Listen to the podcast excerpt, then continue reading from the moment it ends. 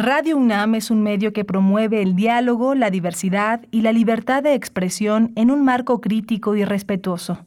Los comentarios expresados a lo largo de su programación reflejan la opinión de quien los emite, mas no de la radiodifusora.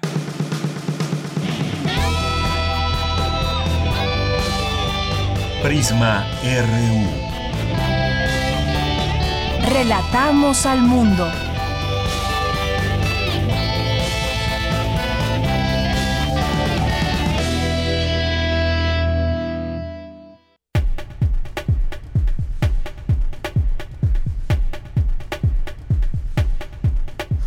Muy buenas tardes, muchas gracias por estar ya aquí con nosotros en este viernes, viernes que ya pues se asoman las vacaciones para muchos, para otros que no saldrán, pues estarán por aquí, pero con días de descanso, así que pues qué bueno, ya este viernes fin de semana que se prolongará para muchos la siguiente semana.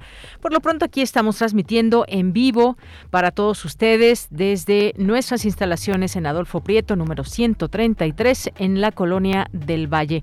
Una de la tarde con tres minutos, viernes 8 de abril. ¿Cómo ven su fin de semana? ¿Qué se preparan para hacer? Cine, teatro, música. Cuéntenos, compártanos ya. Eh, Luis Fernando Jarillo nos pregunta cómo va a ir, cómo va a ser su fin de semana. Compártanos también esta información o recomiéndenos también. Aquí tratamos de hacerles también estas recomendaciones, ya sea de cine, de teatro, de música. Hoy tendremos Melomanía RU con Dulce Wet. Eh, tuvimos ayer cine con Doris Morales que nos dio pues bastantes, bastantes recomendaciones a lo largo de la semana también en cultura, así que pues quédese aquí con nosotros para que le sigamos informando, para que terminen la semana muy bien informados. Y hoy entre los temas pues vamos a conversar sobre algo que les dábamos a conocer el día de ayer que surgió desde el pleno del Congreso de Jalisco que aprobó el matrimonio igualitario en la entidad, esta propuesta de modificación que impulsó eh, la diputada y que establece multas a la persona que obligue a otra a que tenga eh, definida, a otra que tenga definida su identidad o expresión de género y orientación sexual a someterse a tratamientos que pretendan modificar o imponer la expresión o identidad de género. Todo esto que uno se pregunta, ¿todavía estaban haciendo estas terapias eh, famosas eh, o llamadas de reconversión? Bueno, lo vamos a platicar aquí con la diputada de Movimiento Ciudadano Dolores López Jara. Vamos a tener también otra conversación ahora que ya el próximo domingo va a ser un día donde salgan o no muchas personas a emitir su voto en torno a la revocación de mandato, quieren o no que siga el presidente otros tres años o que termine su mandato. Vamos a platicar con el investigador de Tlatelolco Lab, Eloy Caloca, que nos eh, conversaremos con él sobre un estudio que hicieron a través del PUEX, un espacio que abrieron para la participación democrática de los estudiantes y que ahí eh, hicieron un análisis sobre cómo eh, los medios de comunicación eh, impactaron en este discurso de la revocación de mandato, para bien, para mal, para que voten o no voten. Ya él nos va a desmenuzar toda esta información que se dio a conocer ya a través de Tlatelolco Lab. Vamos a tener también ya en nuestra segunda hora corriente alterna con Santiago Reyes, hoy nos acompañará. Vamos a tener también información de la Universidad Autónoma del Estado de Hidalgo, una invitación que nos tienen al Festival Internacional de la Imagen y cerraremos con Melomanía RU con Dulce Wet. Así que quédese con nosotros, háganse presentes en nuestras redes sociales, arroba Prisma RU, es nuestro Twitter, Prisma RU, nos encuentran así en Facebook. Y le acompañamos en esta tarde, no tan calurosa como otras que hemos tenido, pero pues un clima bastante agradable, por supuesto que se agradece. Ayer que en algunas partes llovió, como le habíamos dicho, sí, el pronóstico del tiempo avisoró que tendríamos algunas lluvias. Una con seis minutos. Bueno, pues la acompañamos aquí en la producción, Rodrigo Aguilar, en la asistencia de producción, Denis Licea, en los controles técnicos, mi compañero Arturo González, y aquí en el micrófono le saluda Deyanira Morán. Bien, pues vamos a iniciar este informativo Vamos con nuestro resumen. Desde aquí relatamos al mundo. Relatamos al mundo. Relatamos al mundo.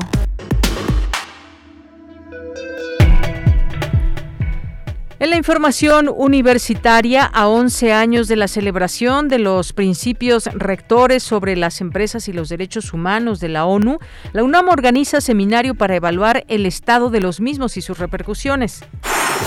El equipo Mistli Eco Racing Team de la Facultad de Arquitectura de la UNAM participará en la competencia internacional Shell Eco Marathon. El desafío es crear un vehículo ultra eficiente y ligero de tres ruedas. Advierten especialistas que muchas personas están viviendo el síndrome de estrés por COVID, similar al desorden de estrés postraumático.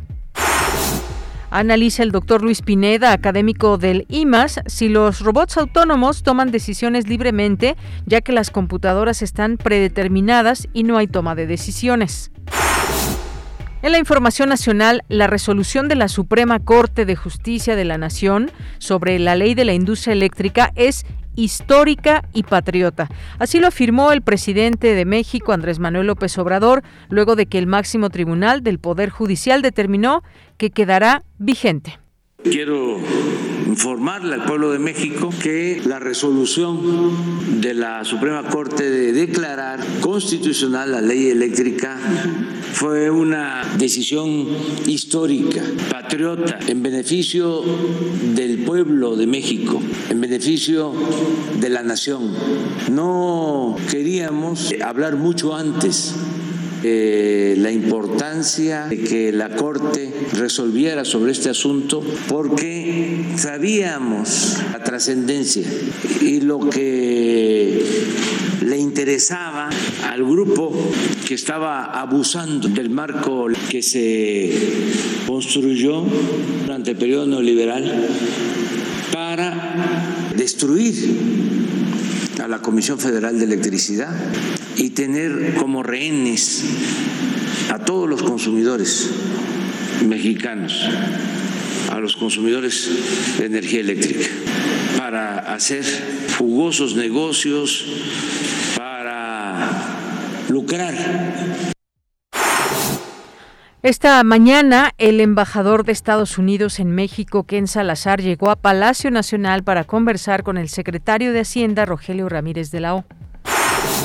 En la información internacional, China confinó más ciudades por los altos contagios de COVID-19, mientras que Shanghái registró un repunte de nuevos casos y un tercer día consecutivo de pruebas de detección del coronavirus. Japón anunció hoy que renunciará, eh, renunciará al carbón de Rusia y expulsará a ocho de sus diplomáticos en respuesta a los crímenes de guerra supuestamente perpetrados por Moscú en Ucrania. Hoy en la UNAM, ¿qué hacer y a dónde ir? La serie Vida Cotidiana, Sociedad en Movimiento, es una coproducción de la Escuela Nacional de Trabajo Social y Radio UNAM, bajo la conducción de Ángeles Casillas. Hoy viernes 8 de abril se abordará el tema Trabajador Social, pieza medular en las instituciones se contará con la participación especial de la maestra Sandra Ortiz Ávila, profesora de la Escuela Nacional de Trabajo Social de la UNAM. Sintoniza hoy nuestras frecuencias 96.1 de FM y 860 de AM en punto de las 16 horas después del corte informativo. Miocardio, la génesis del sonido, dedica su emisión del día de hoy al grupo de etno jazz Kumantuk Shuspe. Benjamín Kumantuk habla sobre el viaje de exploración sonora y fusiona la sonoridad de los Ayuk que lleva a cabo este conjunto musical. Disfruta de esta propuesta y sintoniza hoy, en punto de las 18.15 horas, con retransmisión los domingos a las 14.30 horas, las frecuencias universitarias de Radio UNAM. Te recomendamos la puesta en escena La culpa busca la pena y El agravio la venganza, que forma parte de las actividades del ciclo Feliz no cumpleaños Juan Ruiz de Alarcón, organizado por Teatro UNAM. Tres galanes y dos damas se ven envueltos en un lío amoroso a la usanza de las comedias de los siglos de oro. Las cosas se complican en tanto se van develando la personalidad de todos los personajes, así como las suposiciones que hacen y sus verdaderas intenciones. Lo que comienza como un juego de enredos, concluye con un final inesperado con tintes de fatalidad cuando se descubren ciertas zonas oscuras de todos y la identidad de uno de los jóvenes galanes. Las funciones se llevan a cabo los días viernes y sábados en punto de las 19 horas y los domingos a las 18 horas en el Teatro Juan Ruiz de Alarcón del Centro Cultural Universitario. Consulta la cartelera en teatrunam.com.mx diagonal teatro. El uso de cubrebocas es obligatorio antes, durante y después de la función.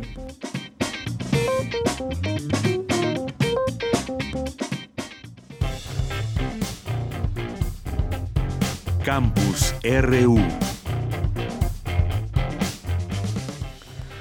Una de la tarde con 12 minutos entramos a nuestro campus universitario de este día, viernes 8 de abril del año 2022.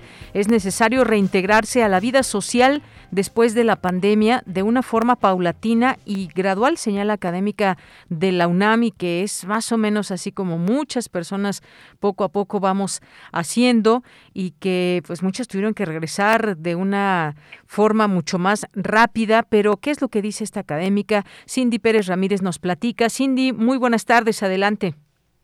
Deyanira, muy buenas tardes a ti y a todas las personas que están escuchando este viernes Prisma RU. La pandemia por COVID-19 ha dejado efectos graves en la salud mental de las personas.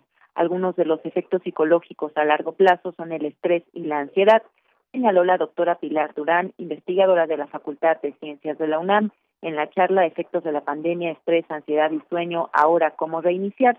La especialista dijo que es necesario contar con un proceso paulatino de reintegración y reencuentro para las personas que son emocionalmente sensibles, les puede generar este síndrome que no se puede curar de la noche a la mañana, no es porque ya salimos y ya no existe o ya bajó la, pandemia y entonces ya puedo integrarme. Eh, este síndrome de estrés por COVID puede durar el resto de la vida del individuo y tiene que buscar tratamiento psicológico, tiene que buscar terapias, tiene que buscar una manera de sobrellevar este síndrome como si estuviera eh, en un estrés, en un desorden de estrés postraumático para este, poder reintegrarse a la sociedad como un ser funcional. Vamos afuera, vamos a ver el aire, vamos a sentir el aire, vamos a volvernos a encontrar fuera. La especialista dio una serie de recomendaciones a la población para empezar a tener un espacio seguro y de confianza al salir de nuestras casas. Me preocupa el transporte público. ¿Cómo lo soluciono? Bueno, pues uso mi kit, mi kit de seguridad este, básico personal, que es mi gel, que es mi cubrebocas, que son mis toallas húmedas. Muchos de nosotros ya tenemos nuestras dos vacunas, o nuestras tres vacunas o por lo menos dos. Y nos sentimos protegidos. Cambiar, tenemos que cambiar la actitud y recordar las rutinas prepandemia cómo éramos antes de la pandemia y cómo tenemos que retomar nuestra vida después de la pandemia. ¿Así de fácil? Pues no, no es tan fácil. Si tenemos un buen control de higiene del sueño, un apoyo psicológico, estrategias de relajación y estrategias de autoprotección, esto nos va a ayudar en el largo plazo a mejorar Deyanira, estudios recientes indican que la pandemia ha provocado un incremento de hasta cinco veces en los trastornos mentales. Las mujeres, las personas menores de 35 años y las personas con niveles económicos y educativos más bajos eh, informaron más tasas, tasas más altas de síntomas de alteración en su salud mental. Esta es la información que tenemos. Cindy, muchas gracias y muy buenas tardes. Muy buenas tardes. Ahora vamos con mi compañera Virginia Sánchez. La existencia y respeto del Estado de Derecho lleva implícita la vigencia y respeto de los derechos humanos, asegura Luis Raúl González Pérez, quien es coordinador del Programa Universitario de Derechos Humanos de la UNAM. ¿Qué tal, Vicky? Te saludo con gusto. Muy buenas tardes. Igualmente, Bella, muy buenas tardes aquí el auditorio de Prisma RO. Con el paso del tiempo fue evidente que las acciones y omisiones de particulares, en específico de las empresas, tener un efecto positivo o negativo en el respeto de los derechos de las personas o en su vulneración. Por ello, la trascendencia de que fuera tomando forma un esquema de actuación y responsabilidades complementarias entre los estados y las empresas. Porque queda claro que la existencia y respeto del Estado de Derecho debe implícita la vigencia y respeto de los derechos humanos. Sin embargo, reducir la incidencia de las empresas en el ámbito de los derechos al mero cumplimiento implica una visión muy limitada de la situación por ello la importancia de analizarlo. Así lo señaló Luis Raúl González Pérez, coordinador del Programa Universitario de Derechos Humanos de la UNAM, durante la inauguración del coloquio internacional Jorge Carpizo, Estado actual de los principios rectores de la ONU, en materia de empresas y derechos humanos. Escuchemos. La existencia de un esquema de actuaciones y responsabilidad complementaria entre Estado y empresas requiere que estas últimas adquieran un compromiso humanista por la vigencia y respeto de la totalidad de los derechos, que incluya, trascienda y dé sentido al cumplimiento de todas las obligaciones legales de la empresa, a efecto de generar una pauta o premisa en la actuación de la misma que parta y busque el respeto a la calidad de vida y a la dignidad de las personas. No es solo el cumplimiento estricto de lo que marca la ley, es procurar que todas y todos y cada uno de los actos de las empresas busquen o estén orientados a generar un entorno que coadyuve a la vigencia de los derechos, que influya en que los mismos puedan ser vigentes para un mayor número de personas. Por su parte, Guadalupe Valencia, coordinadora de humanidades de la UNAM, señaló que a 11 años de la celebración de los principios rectores sobre las empresas y los derechos humanos de la Organización de las Naciones Unidas y de la emergencia sanitaria mundial debido a la pandemia de COVID-19 cuyos efectos han vulnerado a amplios sectores de la sociedad, incluyendo el empresarial, resaltó la importancia de realizar un balance sobre el estado y repercusiones de los 31 puntos fundamentales que garantizan los derechos laborales de los trabajadores en el mundo empresarial. Por ello, la importancia de este coloquio. Escuchemos. Estos principios rectores son, podríamos decirlo así, el lubricante que permite el buen funcionamiento del complejo engranaje laboral de nuestros sistemas empresariales del siglo XXI, ya que fueron cuidadosamente valorados, revisados y redactados con la preocupación de proteger a las personas que laboran, pero también de permitir el desarrollo empresarial que contribuye al bienestar de las naciones, haciendo una simbiosis social, sobre todo en un mundo donde la desregulación del trabajo y las nuevas formas del empleo tienen que ser atendidas en términos también de esta garantía de los derechos humanos. Este coloquio internacional, Jorge Carpizo, estado actual de los principios rectores de la ONU en materia de empresas y derechos humanos, realizado el 6 y 7 de abril, se puede ver en la página de Facebook del Programa Universitario en Derechos Humanos de la UNAM. De ella, esta es la información. Vicky, muchas gracias y buenas tardes. Buenas tardes. Bien, pues continuamos ahora. Antes ya nos están aquí diciendo las y los radioescuchas que es viernes de complacencias. A ver, pues lancen las primeras opciones para que podamos irlas poniendo a lo largo del programa. Aquí ya estamos muy listos y, y en todo caso, pues esperando ya algunas de esas complacencias. Háganlas llegar, como algunas y algunos ya empezaron a hacerlo. Por lo pronto nos vamos a la siguiente información. El equipo Mesli Eco Racing Team participará en la competencia internacional Shell Eco Marathon. Cristina Godínez nos informa. Hola, ¿qué tal, Deyanira? Un saludo para ti y para el auditorio de Prisma RU. El equipo está adscrito al Centro de Investigaciones de Diseño Industrial de la Facultad de Arquitectura de la UNAM. MISLI participará en la competencia internacional Shell Eco Marathon en la categoría prototipo con batería eléctrica, que se enfoca en crear un vehículo ultra eficiente y ligero de tres ruedas. El conjunto Misli compite por décimo año consecutivo y tiene como reto sobrepasar los logros obtenidos en las ediciones anteriores. En 2022 buscará superar el octavo lugar en la categoría eléctrica regional y mantener el primer sitio en el Communication Awards, que es otro de los retos de la competencia. Cabe señalar que Shell Eco Maratón es un programa global centrado en la optimización energética que desafía a estudiantes del área STEAM esto es ciencia, tecnología e ingeniería, a diseñar, manufacturar y conducir un prototipo de vehículo energéticamente eficiente. La competencia consiste en recorrer la mayor distancia posible con el menor consumo de energía. Los equipos inscritos tienen la posibilidad de elegir entre dos categorías, concepto urbano y prototipo. También se escoge en los rubros de energía motor de combustión interna, batería eléctrica o pila de combustible de hidrógeno. En este certamen asisten representantes de más de 50 países y cerca de 300 conjuntos de diferentes universidades.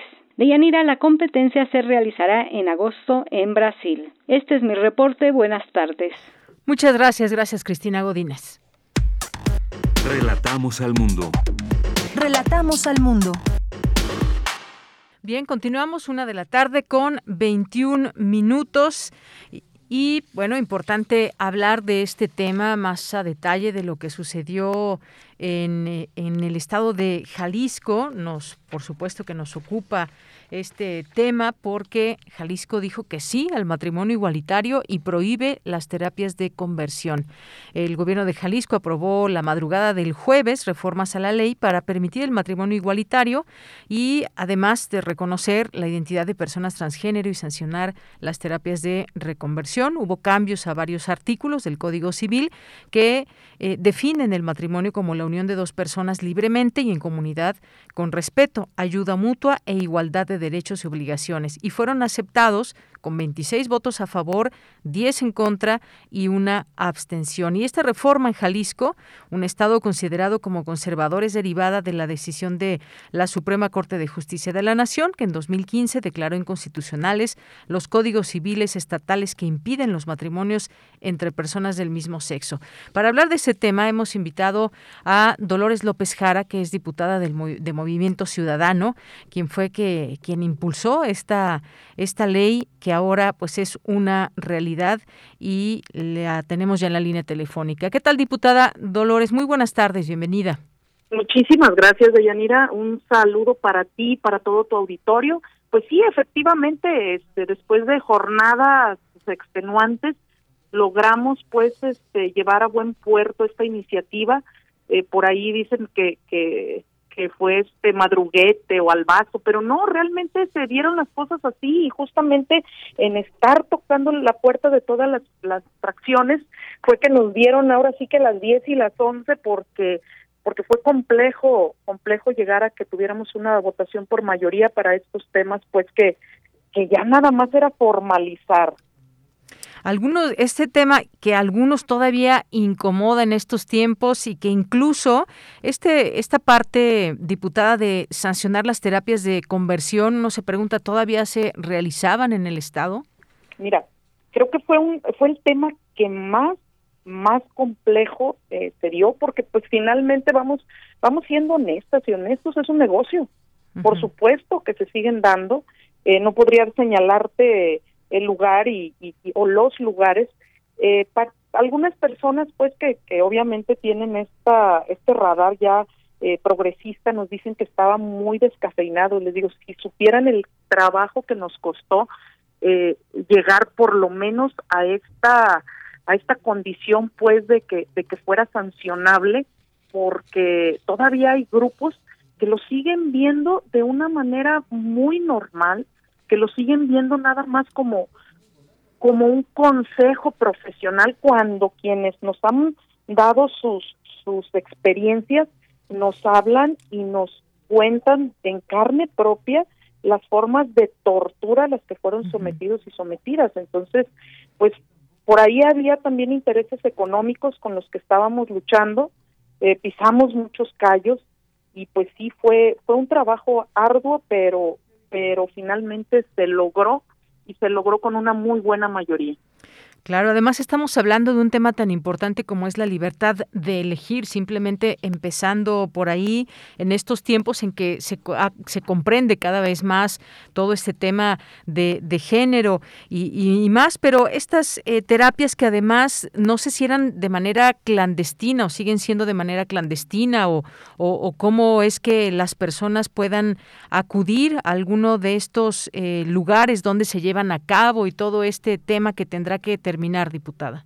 Definitivamente, que las mal llamadas ECOSIG, siglas, eh, porque aparte digo, dicen ahí son esfuerzos para corregir, no hay nada que curar, para empezar con, con, con esto, eh, no, pues era, era, obviamente no era eh, la palabra como tal, el de convertir, sino que eran, entre comillas, acompañamientos y donde eh, los los jóvenes, porque generalmente quienes son llevados o llevadas a, este tipo de de, terapias actividades, pues por no decirlo más feo, eh, pues son niños, niñas y adolescentes, ya personas de 20 años hacia arriba, 18 quizá, pues ya no tan fácil aceptan eh, que de forma obligatoria, que generalmente son eh, pues desafortunadamente familiares, este, los induzcan a este tipo de mm, pues de alienaciones que tienen que ver muchísimas veces con eh, intervenciones físicas. Y, aquí hay algo bien interesante que pudiéramos rescatar, que hay un desconocimiento pleno por parte de la sociedad de qué trata este tipo de clínicas, de profesionales mm, específicamente de la salud, porque era como que pues es que está bien que vayan con el psicólogo, con la psicóloga, cuando estábamos haciendo el cabildeo esto era, o sea, pues para que les quite sus dudas. A ver, no, tuvimos que ponerles video de los de los testimonios de mucha gente que desafortunadamente cayó en esos garras y decían, no, es que esto es tortura. Claro que es tortura, pero como es un negocio y como, como pues tiene un montón de aristas para grupos específicamente eh, que se dedican a, a este giro, pues media también pues esta, esta mal entendida eh, dinámica de querer eh, pues apoyar a jóvenes que están confundidos o confundidas. Entonces hay mucha desinformación. ¿eh? ¿Y, qué participación hubo de estos distintos grupos conservadores? ¿Cuántas reticencias también? Porque sabemos que hay grupos que no, que pues les incomoda o están eh, pues alzando la voz en torno a lo contrario que estos grupos progresistas están planteando y como se planteó ahora esta ley que ya es un hecho allá en el Congreso, a través del Congreso de Jalisco? Ay, eh, Deyanira, fue también una tortura. Yo eh, recién pues este accedía al, al Congreso del Estado, no me imaginaba eh, las formas tan tan agresivas que tienen de operar sus intereses, porque definitivamente no podemos hablar de de sus de sus convicciones, porque no creo que como convicción un ser humano pueda tener el, el torturar o el, o el segregar a otro ser humano. Entonces, mira, eh, fue eh, de verdad un acoso tremendo. eh, incluso algún par de diputadas fueron agredidas o intentaron agredirlas físicamente. Eh, nuestros correos electrónicos plagados de cientos de correos, obviamente eh, de bots, no sé, de bots en algunos momentos, porque porque nos estuvieron hasta llamando por teléfono a nuestros números privados, con amenazas de que jamás en tu vida esta es tu muerte política, esta, este, vamos a hacer para que, para que, este, para que tú nunca vuelvas a, a participar por un cargo público, los teníamos en el, los tuvimos en el Congreso previos días operando, yendo a las oficinas de diputados y diputadas para ir a, a también amedrentar entonces, eh, tuvimos, ese día tuvimos que pedirle a seguridad que ni de un lado ni de otro entraran, ni, ni grupos de diversidad, pero con la finalidad de que tampoco entraran este tipo de personas a seguir pues haciendo ahí la labor supuesta de convencimiento, pero que no era otra cosa más que amenaza. Y bueno, pues un poco poniendo en contexto con lo que sucedió en Jalisco, suman ya al menos 20 de los 32 estados del país con códigos civiles que permiten el matrimonio igualitario, que es reconocido a nivel nacional. En otros estados se hacen estos matrimonios civiles tras una orden de la Suprema Corte de Justicia de la Nación. Pero además, además, diputada, los legisladores en Jalisco dieron luz verde a que las personas transgénero mayores de edad puedan cambiar sus documentos legales, lo que obliga eh, a las oficinas de registro civil a expedirles actas de nacimiento con su nueva identidad. Esto va acompañado y también es un logro importante. Así es. Fíjate que aquí, eh, pues sí tuvimos algunos debates porque el, el ya el ejecutivo, este, el gobernador, mediante un decreto había abierto las puertas a, a esta no iniciativa, sino que justamente a esta necesidad de, de personas trans de que legalmente pudieran cambiar eh, su su su identidad, Ajá. así es, su identidad y sus documentos legales. Entonces, creo que ya nos, se nos había adelantado, pues, este, eh, el Poder Ejecutivo con esto, incluso mm, todavía mejor, ¿eh? Porque sí se contemplan infancias trans en este decreto.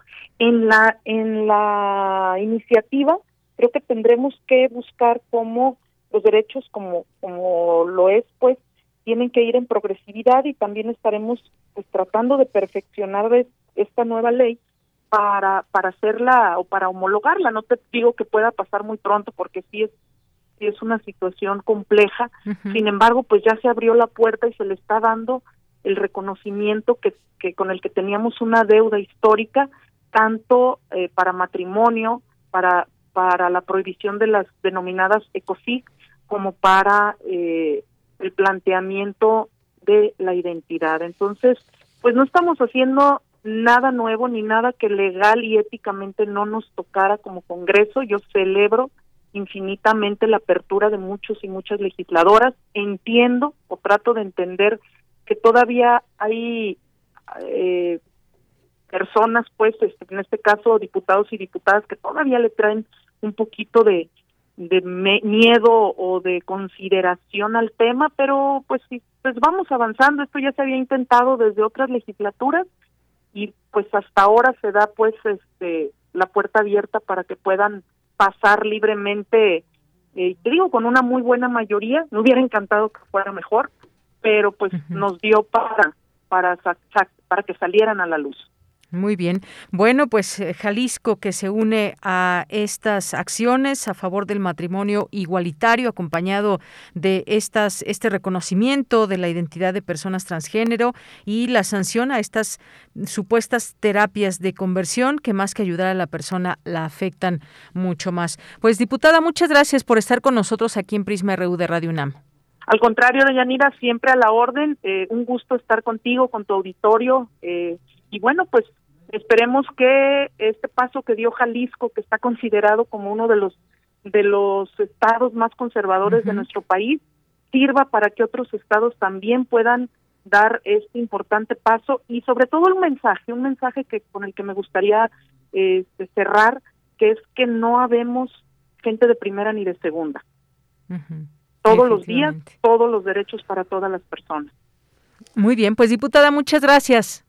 Al contrario, muchísimas gracias. Excelente tarde y pues felices vacaciones para todo tu auditorio. Gracias, igualmente. un abrazo, hasta luego. Gracias, un abrazo. Fue la diputada Dolores López Jara, diputada de Movimiento Ciudadano, y toda esta explicación de lo que se llevó al Pleno del Congreso de Jalisco, el matrimonio igualitario en la entidad que, como decía, se suma a al menos ya 20 de los 32 estados del país con códigos civiles que permiten el matrimonio igualitario. Continuamos. Porque tu opinión es importante, síguenos en nuestras redes sociales, en Facebook como Prisma RU y en Twitter como arroba PrismaRU. Bien, pues vamos a continuar con la siguiente charla, un estudio del PUEX, que es el Programa Universitario de Estudios sobre Democracia, Justicia y Sociedad, llevó a cabo y examinó las narrativas mediáticas y estrategias digitales del discurso abstencionista rumbo a la revocación de mandato. Vamos a analizar estos resultados y vamos a platicar con Eloy Caloca, que es investigador de Tlatelolco Lab, que forma parte de este Programa Universitario de Estudios sobre Democracia Justicia y Sociedad. Eloy, ¿cómo estás? Bienvenido, muy buenas tardes. Buenas tardes, Deyanira, estimada. Es siempre un placer que nos invites a este espacio tan importante y saludamos también a tu amable audiencia. Muchas gracias, Eloy. Pues platícanos qué fue lo que hizo el PUEX a través de Tlatelolco Lab y qué es lo que encontraron respecto a todo lo que se dice o no se dice, cómo se aborda en los medios de comunicación la revocación de mandato. Gracias, Deyanira. Pues sabes que Tlatelolco Lab es un equipo que conformamos especialistas en filosofía, en política, sociología, antropología y sistemas complejos y ciencia de datos también. Hacemos estudios sobre democracia y debate público y el estudio que estamos presentando le titulamos El sinuoso camino y los obstáculos hacia la consulta de revocación de mandato.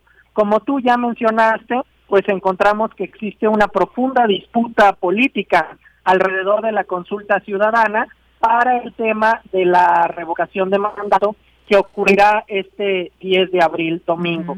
En particular, vemos que se alinearon diversos actores, medios y estrategias digitales eh, con el fin de desalentar la participación ciudadana en este ejercicio. Y pues tenemos hallazgos interesantes al respecto. Eh, analizamos medios privados y sobre todo en su edición impresa y audiovisual, pues vemos que desestiman el ejercicio o incluso hay analistas y opinólogos que llaman a las y los ciudadanos a no participar algunos incluso han considerado de Yanira que es una ocurrencia de nuestro presidente, que es inconstitucional, u otros más, los opositores más radicales, pues han eh, sembrado la idea de que esto puede llevar a la próxima reelección de Andrés Manuel López Obrador. Efectivamente, eso es parte de un discurso que hemos escuchado en distintos medios de comunicación, como bien decías, eh, muchas veces eh, estos llamados incluso a no participar. Cuéntanos más a, detalle, porque pues evidentemente hubo, eh, pues, además de la oposición, hubo algunos grupos que incluso llegaron a manifestarte, a manifestarse tanto a favor en algunos estados y aquí tuvimos una marcha el fin de semana pasado en Reforma de un grupo que también fue nutrido con algunos líderes políticos en torno a este tema de no acudir a votar el próximo domingo. Así es, estimada Deyanira. Captamos como narrativa que lo que reiteran muchos analistas políticos que tienen este discurso que estamos analizando es que el INE, el Instituto Nacional Electoral, se encuentra en riesgo y que la consulta de revocación de mandato puede servir para impulsar una futura reforma electoral favorable al, al presidente. Como tú bien mencionaste, también estuvimos encontrando que en las calles eh, hay marchas tanto de una postura a favor de la revocación de mandato, bueno, del ejercicio de consulta o en contra. Tenemos que, por ejemplo, los argumentos de la marcha que expresa que el presidente no debe continuar pues tiene lemas como, digo, que, que el presidente eh, no debe de impulsar este ejercicio, perdón, es eh, lemas como termina si te vas, pero también hay un despliegue favorable con muestras de apoyo a la consulta, hay voluntarias y voluntarios, mítines, eh, volanteo e incluso expresiones artísticas como conciertos de rock con el lema que siga el presidente.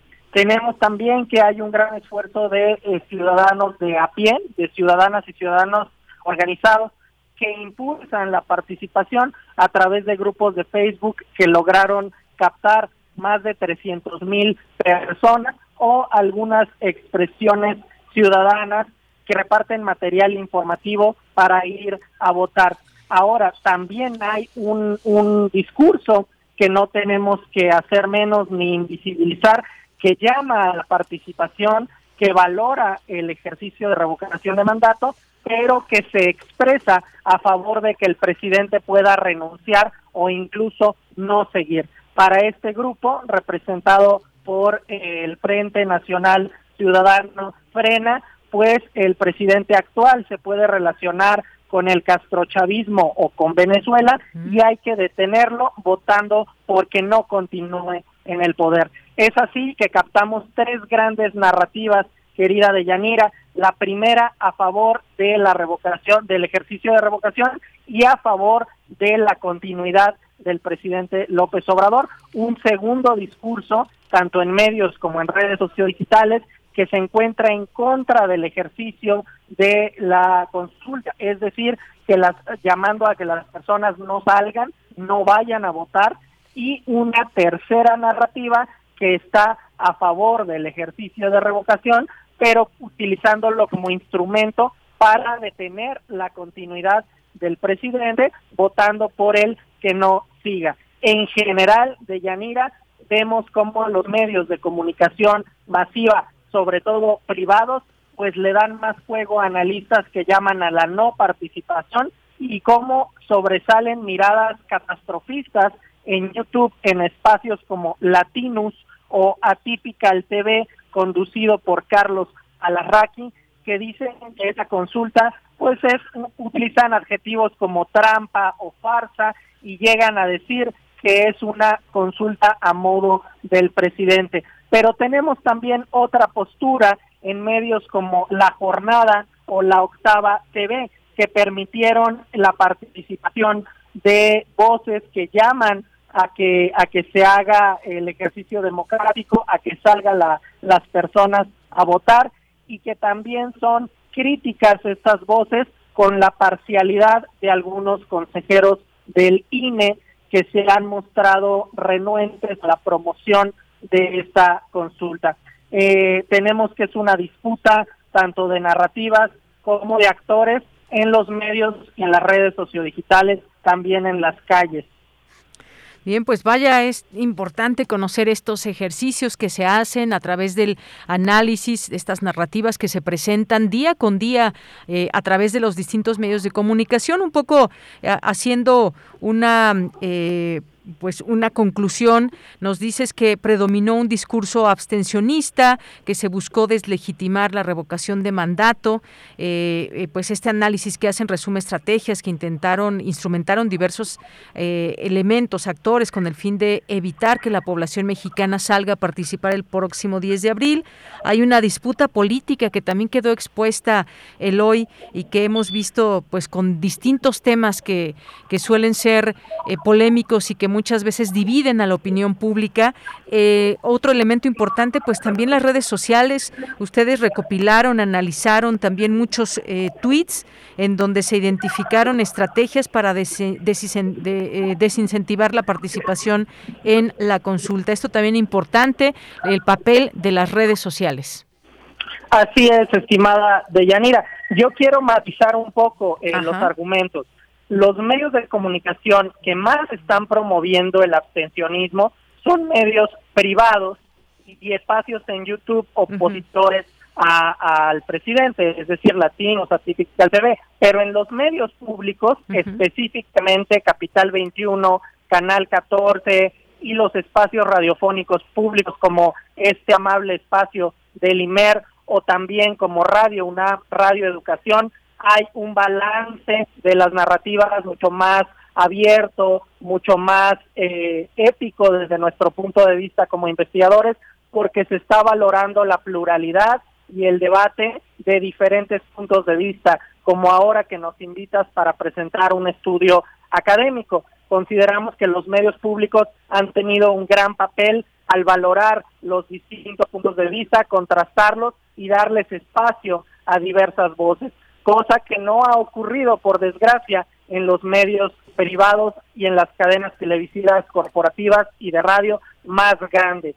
También, si me permites el espacio, estimada de Yanira, queremos hacer una, una invitación, pero a escuchar eh, una, una transmisión que vamos a tener desde Tlatelolco Lab del Programa Universitario de Estudios sobre Democracia, Justicia y Sociedad. Tenemos una transmisión semanal vía la plataforma YouTube y otras redes sociodigitales. Nos pueden encontrar en Facebook y en Twitter. Y este domingo, desde las seis de la tarde, estaremos transmitiendo en vivo análisis académico sobre la jornada de participación. Vamos a ver qué ocurre, vamos a ver el comportamiento y eh, la opinión pública eh, de distintas ciudadanas y ciudadanos.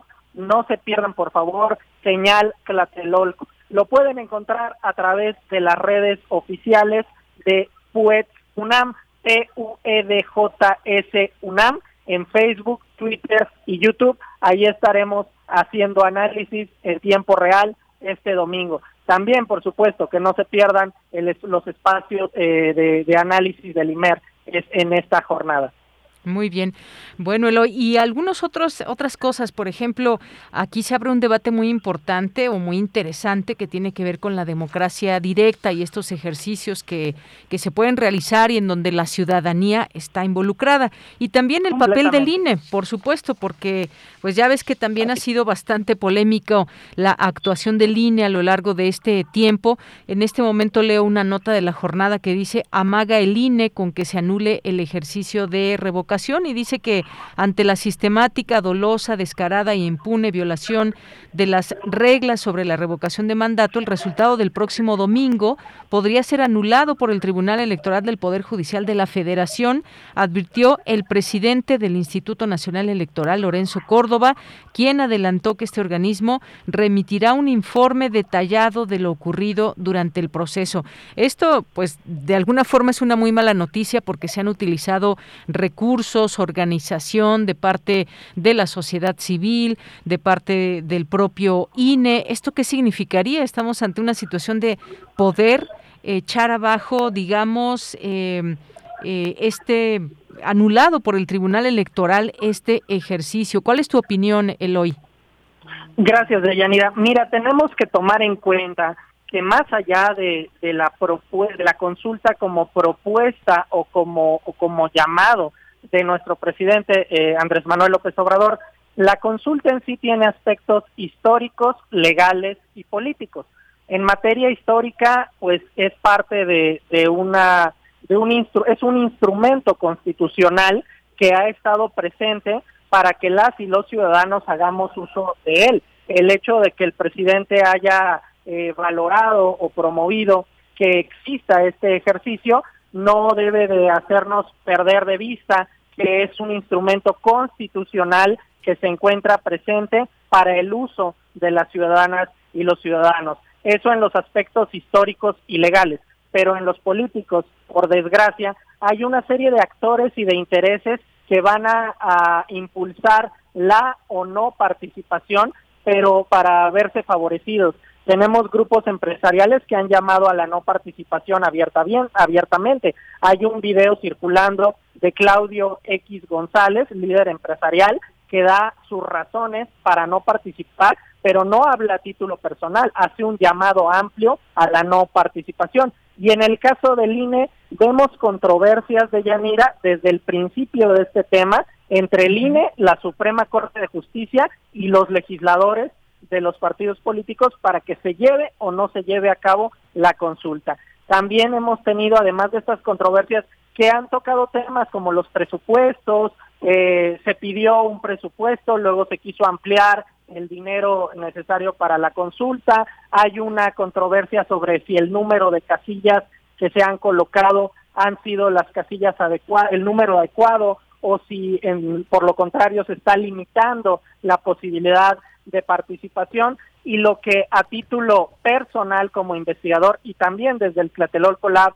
nos pronunciamos como algo grave o como algo polémico, como tú lo has dicho, es que existen figuras que desde las instituciones han participado en espacios mediáticos que tienen una clara tendencia en promover el abstencionismo o promover abiertamente la oposición a el presidente y este ejercicio. Me parece que en una democracia es importante la libertad de expresión y que todas o todos nos expresemos, no importa nuestra postura política, pero cuál es el papel del INE y de sus consejeros como árbitros que les podría permitir o limitar ir a entrevistas o dar conferencias en espacios que marcadamente han mostrado una postura. Específicamente me estoy refiriendo a la participación del consejero Ciro Murayama en el programa de Broso en Latinus, en donde se presentó abiertamente como oposición, o también las conferencias que él mismo ha dictado para la Asociación Civil Sí por México,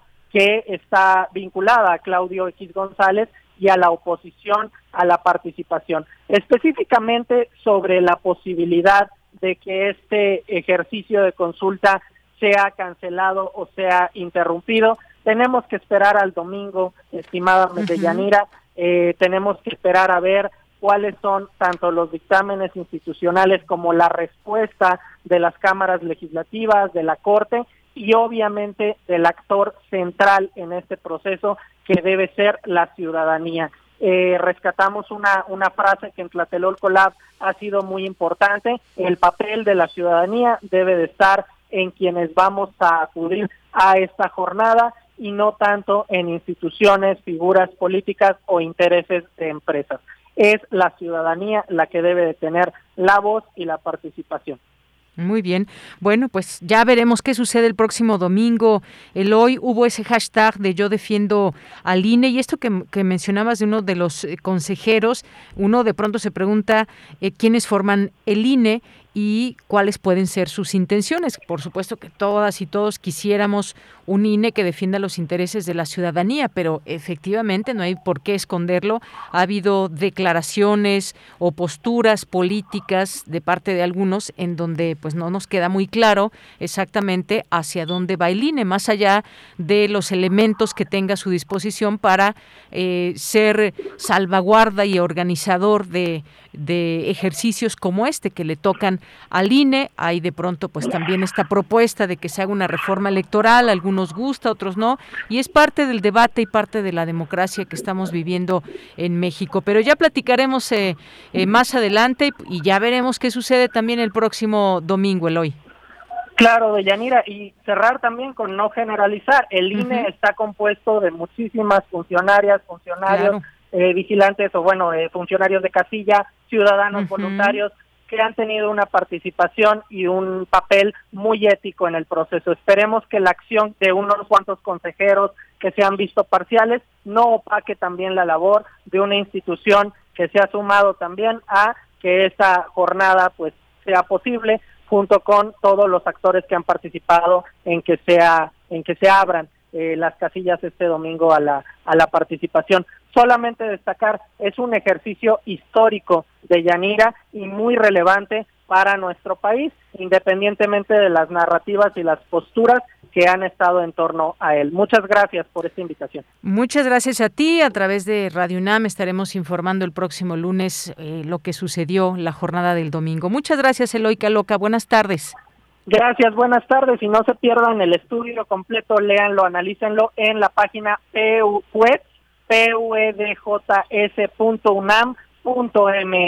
Ahí lo pueden encontrar y también señal Tlatelolco este fin de semana, en vivo. Muchas gracias. Claro que sí, hasta luego, un abrazo, Eloy. Un abrazo, muchas gracias. Muy buenas tardes, gracias a Eloy Caloca, investigador de Tlatelolco Lab, que pues forma parte del programa universitario de estudios sobre democracia, justicia y sociedad y hacen, entre otras cosas, estos análisis mediáticos, cuál es el discurso que impacta en los distintos medios de comunicación. Y les decía, estaremos también muy atentos a lo que sucede luego de esta declaración que se dio a conocer por parte de Lorenzo Córdoba, consejero presidente del INE, porque en una conferencia de prensa conjunta con los consejeros informó que el INE tiene listas las 57.517 casillas para que asistan poco más de 92 millones de electores el domingo y recordó que el tribunal deberá validar los resultados del ejercicio y las condiciones en que se realizó.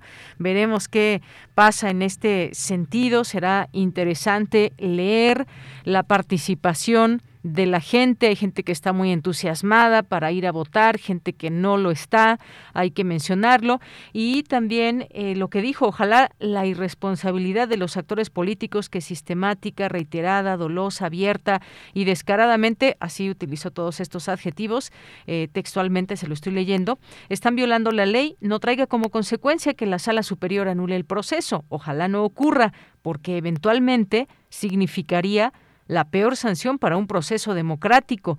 Nosotros lo que haremos será brindarle todos los elementos de las conductas irregulares, es lo que expuso. Ya lo decía él hoy, este Instituto Nacional Electoral en el que participan también miles de ciudadanas y ciudadanos que están pendientes, atentos de que esta jornada y que además son las personas que están en el trabajo, en la talacha, digamos, el llegar temprano, el hacer las, eh, las casillas, abrir las casillas, eh, generar toda esta organización por cada una de las casillas que se instalen. Eh, le preguntan por ahí a Lorenzo Córdoba. Están intimidados, dice, estamos preocupados. Lo acaban de ver, quieren intimidarnos, pero no lo lograrán. No es la primera vez que se quiere intimidar al Instituto Nacional Electoral.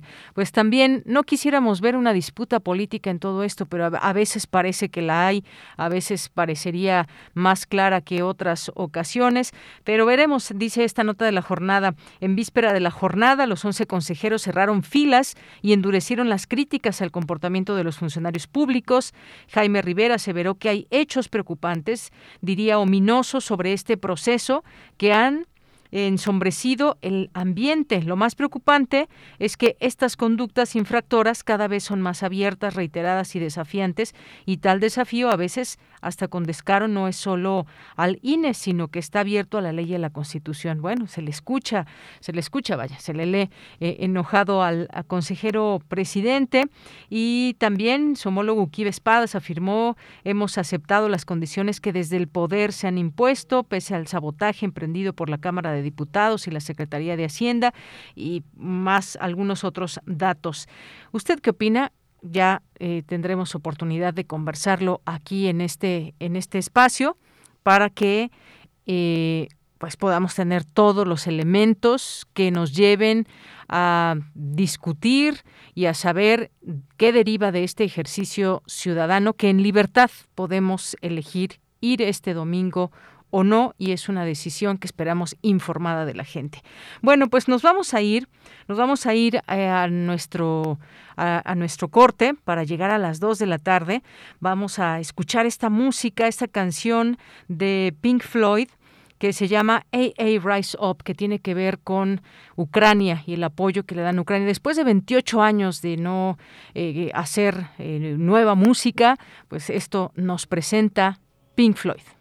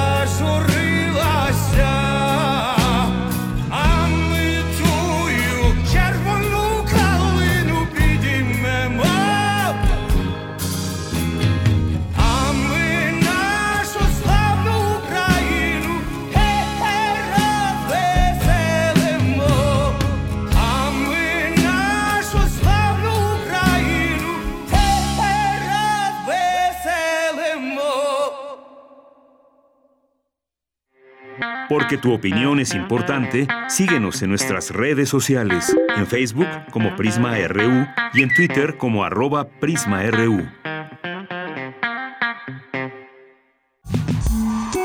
Vamos a tomar las ondas con la misma energía con que tomamos las calles. Vamos a desmontar los armarios. Vamos a deconstruir el patriarcado. Y sí, lo vamos a tumbar. Violeta y oro voces. Violeta y Oro, todos los domingos a las 11 de la mañana por Radio UNAM. Radio UNAM, experiencia sonora. Es muy tedioso hacer siempre lo mismo. No dejes que el aburrimiento apague tu imaginación. Escucha Escaparate 961 con los eventos culturales del momento.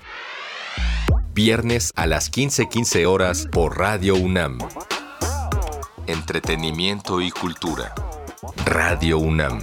Experiencia sonora. La 4T avanza poniendo el poder al servicio del pueblo. Hoy las personas adultas mayores tienen una pensión digna y las y los jóvenes apoyos para seguir estudiando. Aumentó el salario mínimo y se está devolviendo la vida al campo. Se reforestan bosques y selvas y el pueblo decidirá que continúe el buen trabajo de un gobierno honesto. Con esperanza y justicia, sigamos transformando a todo el país.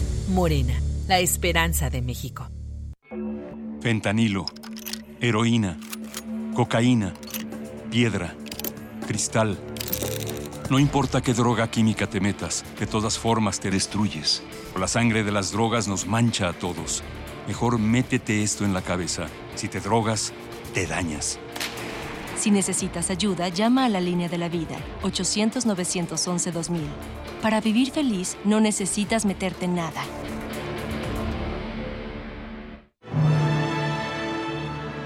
La colección de ficción sonora de Radio UNAM ha obtenido la inscripción en el registro Memoria del Mundo de México 2021 de la UNESCO por su valor como patrimonio documental irreemplazable para la humanidad, por las obras que contiene, por la manera como se narran, por las voces que las cuentan. Queremos celebrarlo contigo. Todos los sábados a las 20 horas programaremos una selección de las piezas más representativas de nuestro acervo de radiodramas. Las noches de sábado son para escuchar historias por la radio, para alimentar la imaginación entre todos. Colección de ficción sonora de Radio UNAM. Memoria del Mundo de México 2021. Radio UNAM. Experiencia sonora.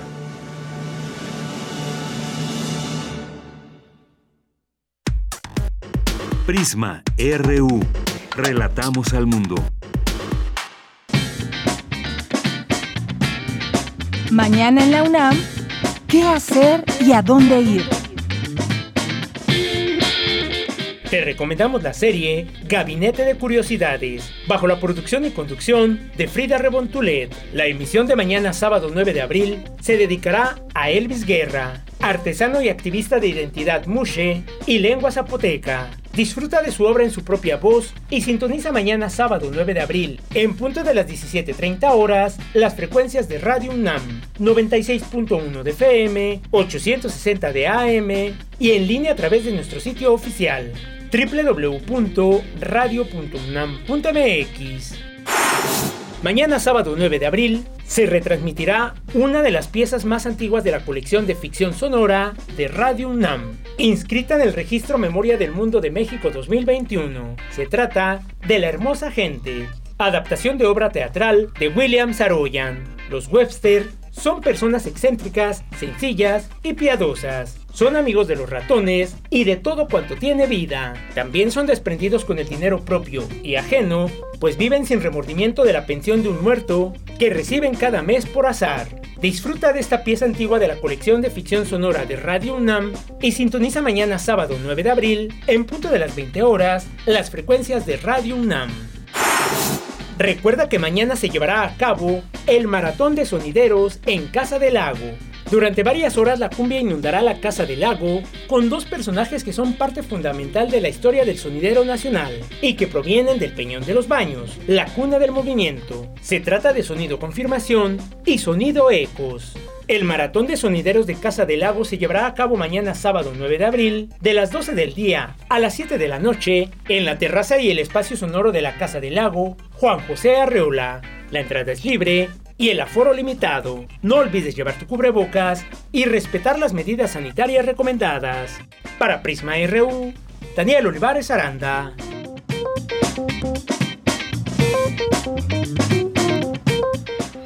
Dos de la tarde con seis minutos y pues vamos a saludar ahora a nuestras y nuestros radioescuchas que están por aquí presentes a través de las redes sociales. Gracias por sus comentarios y todo lo que nos expresan aquí. Muchísimas, muchísimas gracias. Bien, pues saludos, saludos a Cumbiabot, saludos a eh, Mario Navarrete, Mario Navarrete Real, Joel Cabrales, Rosario Durán, Jorge Morán Guzmán nos dice, el INE no es el IFE, ha evolucionado sin claridad a favor de una sociedad que sostiene el país. Votemos y defendamos nuestro derecho constitucional y justo, muy justo. La revocación de mandato es una de las muchas acciones sociales colectivas que deben realizarse en una verdadera democracia. Es un evento histórico donde desde adolescente me pregunté cómo se podía demandar en forma colectiva a los gobernantes. Llegó el día. Gracias, Jorge. Es un buen mensaje también. Eh, Alma Rosa Luna, también Chris Morris, Mayra Elizondo nos dice, yo solo quiero decir que le mando abrazos a Deyanira y a los radioescuchas de Prisma RU y que ya quiero que sea domingo 10 de abril para participar en el ejercicio histórico de la revocación de mandato. Muchas gracias, Mayra. Abrazos también para ti.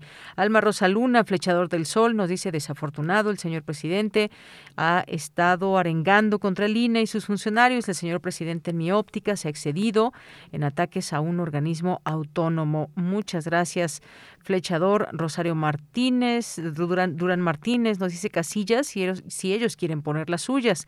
Gracias.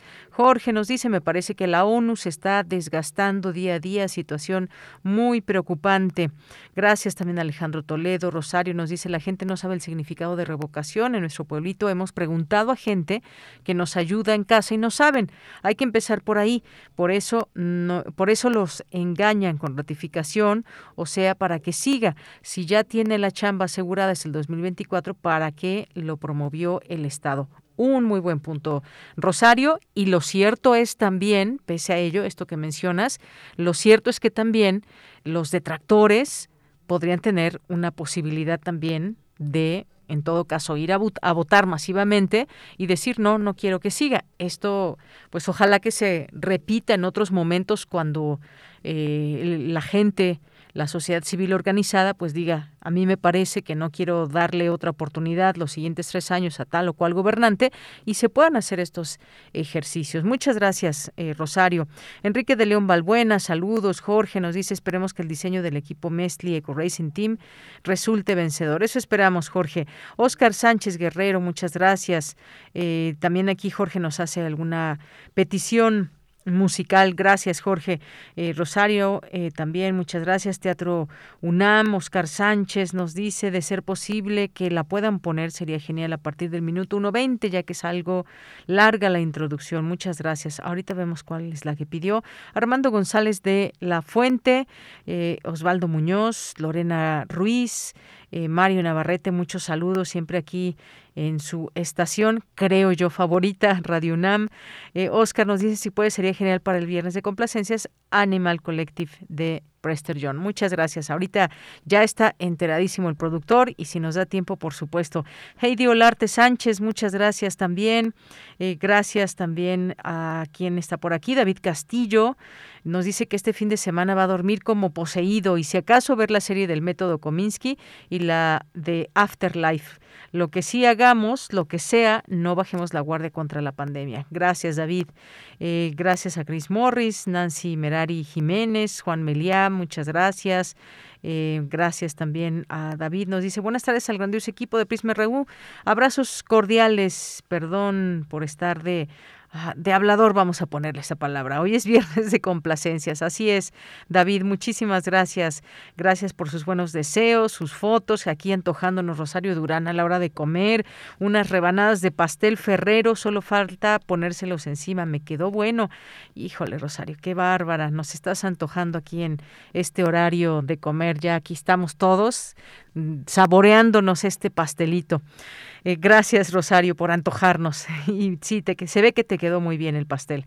Mario, muchas gracias. Aquí también vemos el radio a través de del cual nos está escuchando. Eh, Jorge va este fin de semana a atender algunos pendientes, escuchar buena música, votar por la revocación de mandato, ver cine, descansar. Buen fin de semana para, para todos. Muchas gracias, Jorge. Y gracias también aquí a Dinucart, a Guerrero, decíamos, muchas gracias también, eh, y a José Mario, a Patricia, muchas gracias, a las personas que se van sumando poco a poco. También tenemos aquí saludo por Facebook, ahorita lo damos a conocer. Eh, Nani Jazz también, muchas gracias. Armando Cruz que nos dice, hola, para este calor, una margarita de aguacate acompañada de tortitas de papa. Un saludo desde Emiliano Zapata Morelos. Una margarita de aguacate, ¿has probado, Rod? Yo tampoco, pero se ve muy buena, ¿eh? Aquí con la foto. Una margarita de aguacate. Bueno, pues el aguacate tiene grasa buena, eh, pues no sé ahí combinado con el alcohol como sepa, pero pues ya, ya la probaremos en algún momento, Armando Cruz. Eso sí, pues una bebida completamente para esta calor con el hielo. Silvia Vargas, daremos un, un paso a nuevas formas de participación ciudadana e ir a ver una recomendación de Cultura RU, Madre Coraje y sus hijos. Pues qué bien. Y nos manda aquí, creo, creo que es una cerveza, ¿será una cerveza o qué es? No quiero equivocarme, pero posiblemente sea una foto aquí que nos mandó de una cervecita muy fría. Muchas gracias. César Soto, la revocación de mandato es un proceso electoral histórico, hay que participar a favor o en contra, es indistinto, luego no se quejen. Gracias, César. Armando, en torno a la votación del domingo, pareciera que algunos funcionarios del INE, los árbitros son parciales y por otro lado el secretario de Gobernación y el jefe de la Guardia Nacional utilizaron un avión gubernamental para asistir a un mitin partidista. Gracias, Armando. Gracias eh, a todas las personas que nos, nos sintonizan. A ver, la de Facebook, que por aquí ya nos llegó. Muy bien, este saludo que nos manda Chucho Jesús nos dice un abrazo, saludos a todos y gracias por acompañarnos en este caluroso viernes, empezando empezando a retomar las salidas. Me di cuenta que varios lugares obligados en fin de semana cerraron a consecuencia de la pandemia. Sin embargo, como ustedes siempre nos animan, vámonos al Museo del Futuro. Qué bien, Chucho Jesús. Muchas gracias por los saludos, por las recomendaciones, por todo. Y sí, aquí hablamos en algún momento del Museo del Futuro, una de las recomendaciones, de las distintas recomendaciones que les hacemos desde este espacio. Bien, pues nos vamos a la información. Nos vamos a la información a continuación con Dulce García. Analiza académicos y los robots autónomos toman decisiones libremente. Cuéntanos, Dulce, buenas tardes. Deyanira, muy buenas tardes a ti al auditorio de Prisma RU. El avance de la inteligencia artificial que ha logrado la creación de robots autónomos ha generado una gran cantidad de interrogantes. Por ejemplo, si dichos robots tienen conciencia. La pregunta es relevante porque quizá respondería a su vez en qué medida la metáfora computacional ofrece una ventana a lo que es la mente humana. A decir del doctor Luis Pineda, académico del Instituto de Investigaciones en Matemáticas Aplicadas y en Sistemas de la UNAM, cabría también la pregunta de si los seres humanos e inclusive los animales toman decisiones propias. Y por otro lado, la pregunta se puede generalizar hacia las entidades sociales o las instituciones, las personas morales, eh, las personas jurídicas, toman decisiones. Y también si lo hacemos libremente. Si el cerebro humano fuera una máquina de Turing, como muchos asumen en ciencia cognitiva y también en el imaginario colectivo se asume que el cerebro es una computadora en algún sentido, y de acuerdo con esa estipulación propia de Turing, entonces a una respuesta, supongo que esta línea roja representa un programa de cómputo o una función a computar, aunque una entrada hay una salida y esa salida está perfectamente determinada. Entonces tenemos un determinismo absoluto en la computación de acuerdo a esta estipulación. Durante el Seminario Permanente de Inteligencia Artificial y Derecho que organiza el Instituto de Investigaciones Jurídicas en colaboración con la Dirección General de Cómputo y Tecnologías de la Información y la Comunicación de la UNAM, el académico presentó la conferencia Inteligencia Artificial, Libre Albedrío y Soberanía, en donde añadió que si todo está determinado en el mundo y en la mente, entonces tomar una decisión es solo una ilusión, pero dijo que también existen eventos espontáneos. Se requiere que algo no esté determinado. Y ese espacio de, indeterminación es el que se aprovecha para la toma de decisión libre. Entonces esto quiere decir que hay eventos en el universo o eventos de la mente que son genuinamente espontáneos. Y esto es decir, hay eventos que no tienen causa.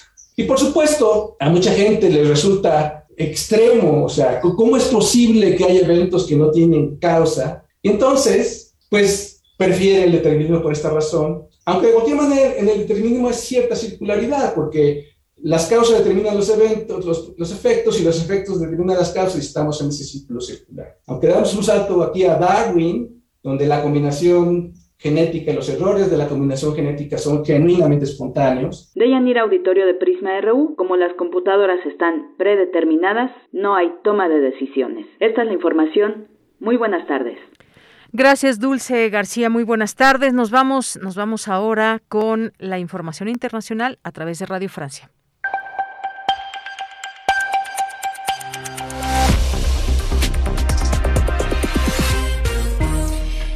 Hola a todos, bienvenidos a Radio Francia Internacional. En esta tarde de viernes 8 de abril vamos ya con un rápido resumen de la información internacional.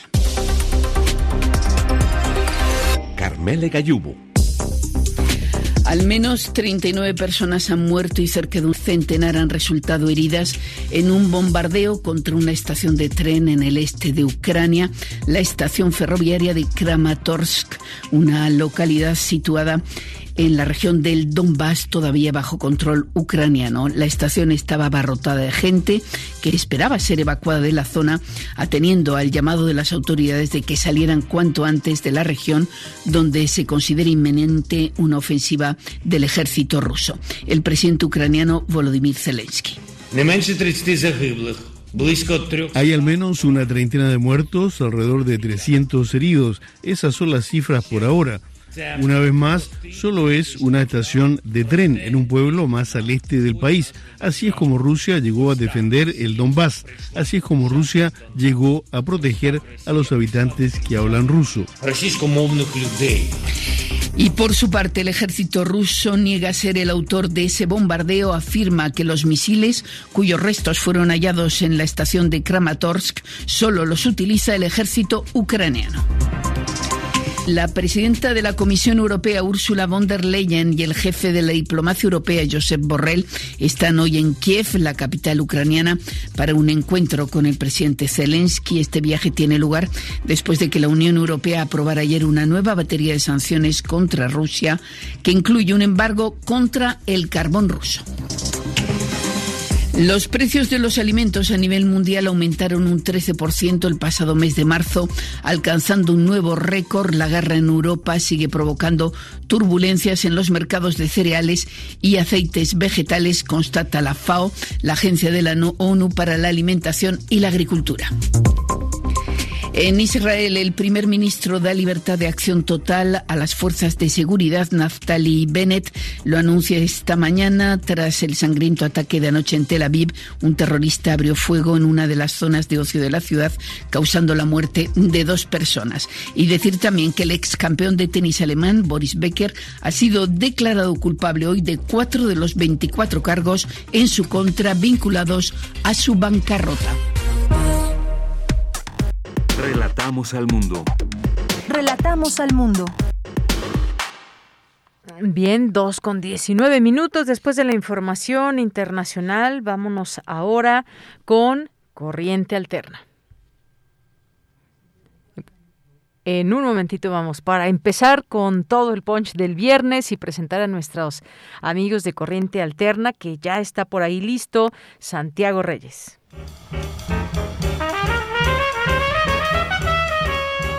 Corriente Alterna. Periodismo veraz y responsable. Un espacio de la Coordinación de Difusión Cultural, UNAM.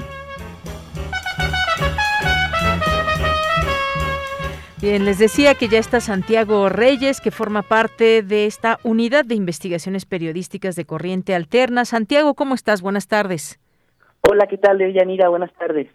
Qué gusto que nos, que nos platiques en este espacio que dedicamos para hablar de estas investigaciones que cada semana nos van presentando en este espacio, de las muchas investigaciones que van subiendo ahí a su página. Cuéntanos el día de hoy qué vamos a escuchar, qué nos invitas para poder leer a través de Corriente Alterna.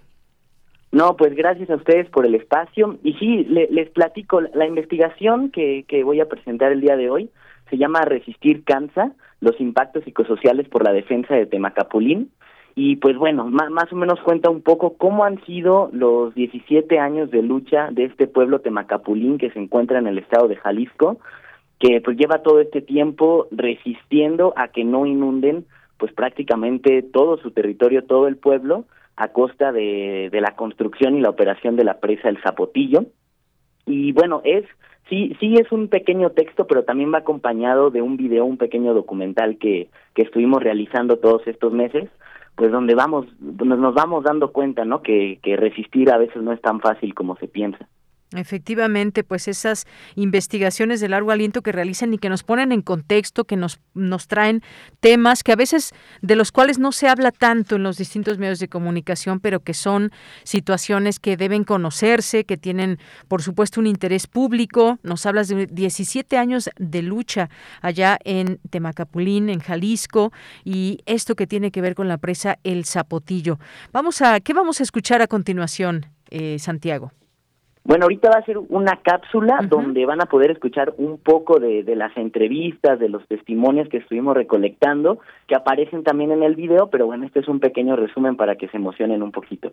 Bueno, pues vamos a, vamos a escucharlo y esto que nos da idea de lo que podemos ya conocer más a detalle en este trabajo que hacen los compañeros de Corriente Alterna. Vamos a escuchar. Y, y las personas que están allá, pues ¿cómo las van a sacar? Sacarlas es matarlas. Muchos momentos de, de, de, llanto, mucho, mucho, mucho, mucho. Yo, yo, yo, yo, me hice muy perrucha. Yo se me hice muy perrucha. Ok, ¿qué ocurre en ese sujeto que se organiza, que se opone, que lucha? ¿Qué efectos tiene en ese sujeto todas las formas de violencia y de amenaza que traen consigo las violaciones graves a los derechos humanos. Marichuy y Mago llevan casi 17 años resistiendo contra la presa El Zapotillo. A pesar de que ya hay un plan de justicia, se sigue sin tomar en cuenta que luchar durante 16 años tiene un impacto en la salud mental de quienes resisten. ¡Temaca vive! ¡La lucha sigue! ¡Vive y vive! ¡La lucha sigue y sigue!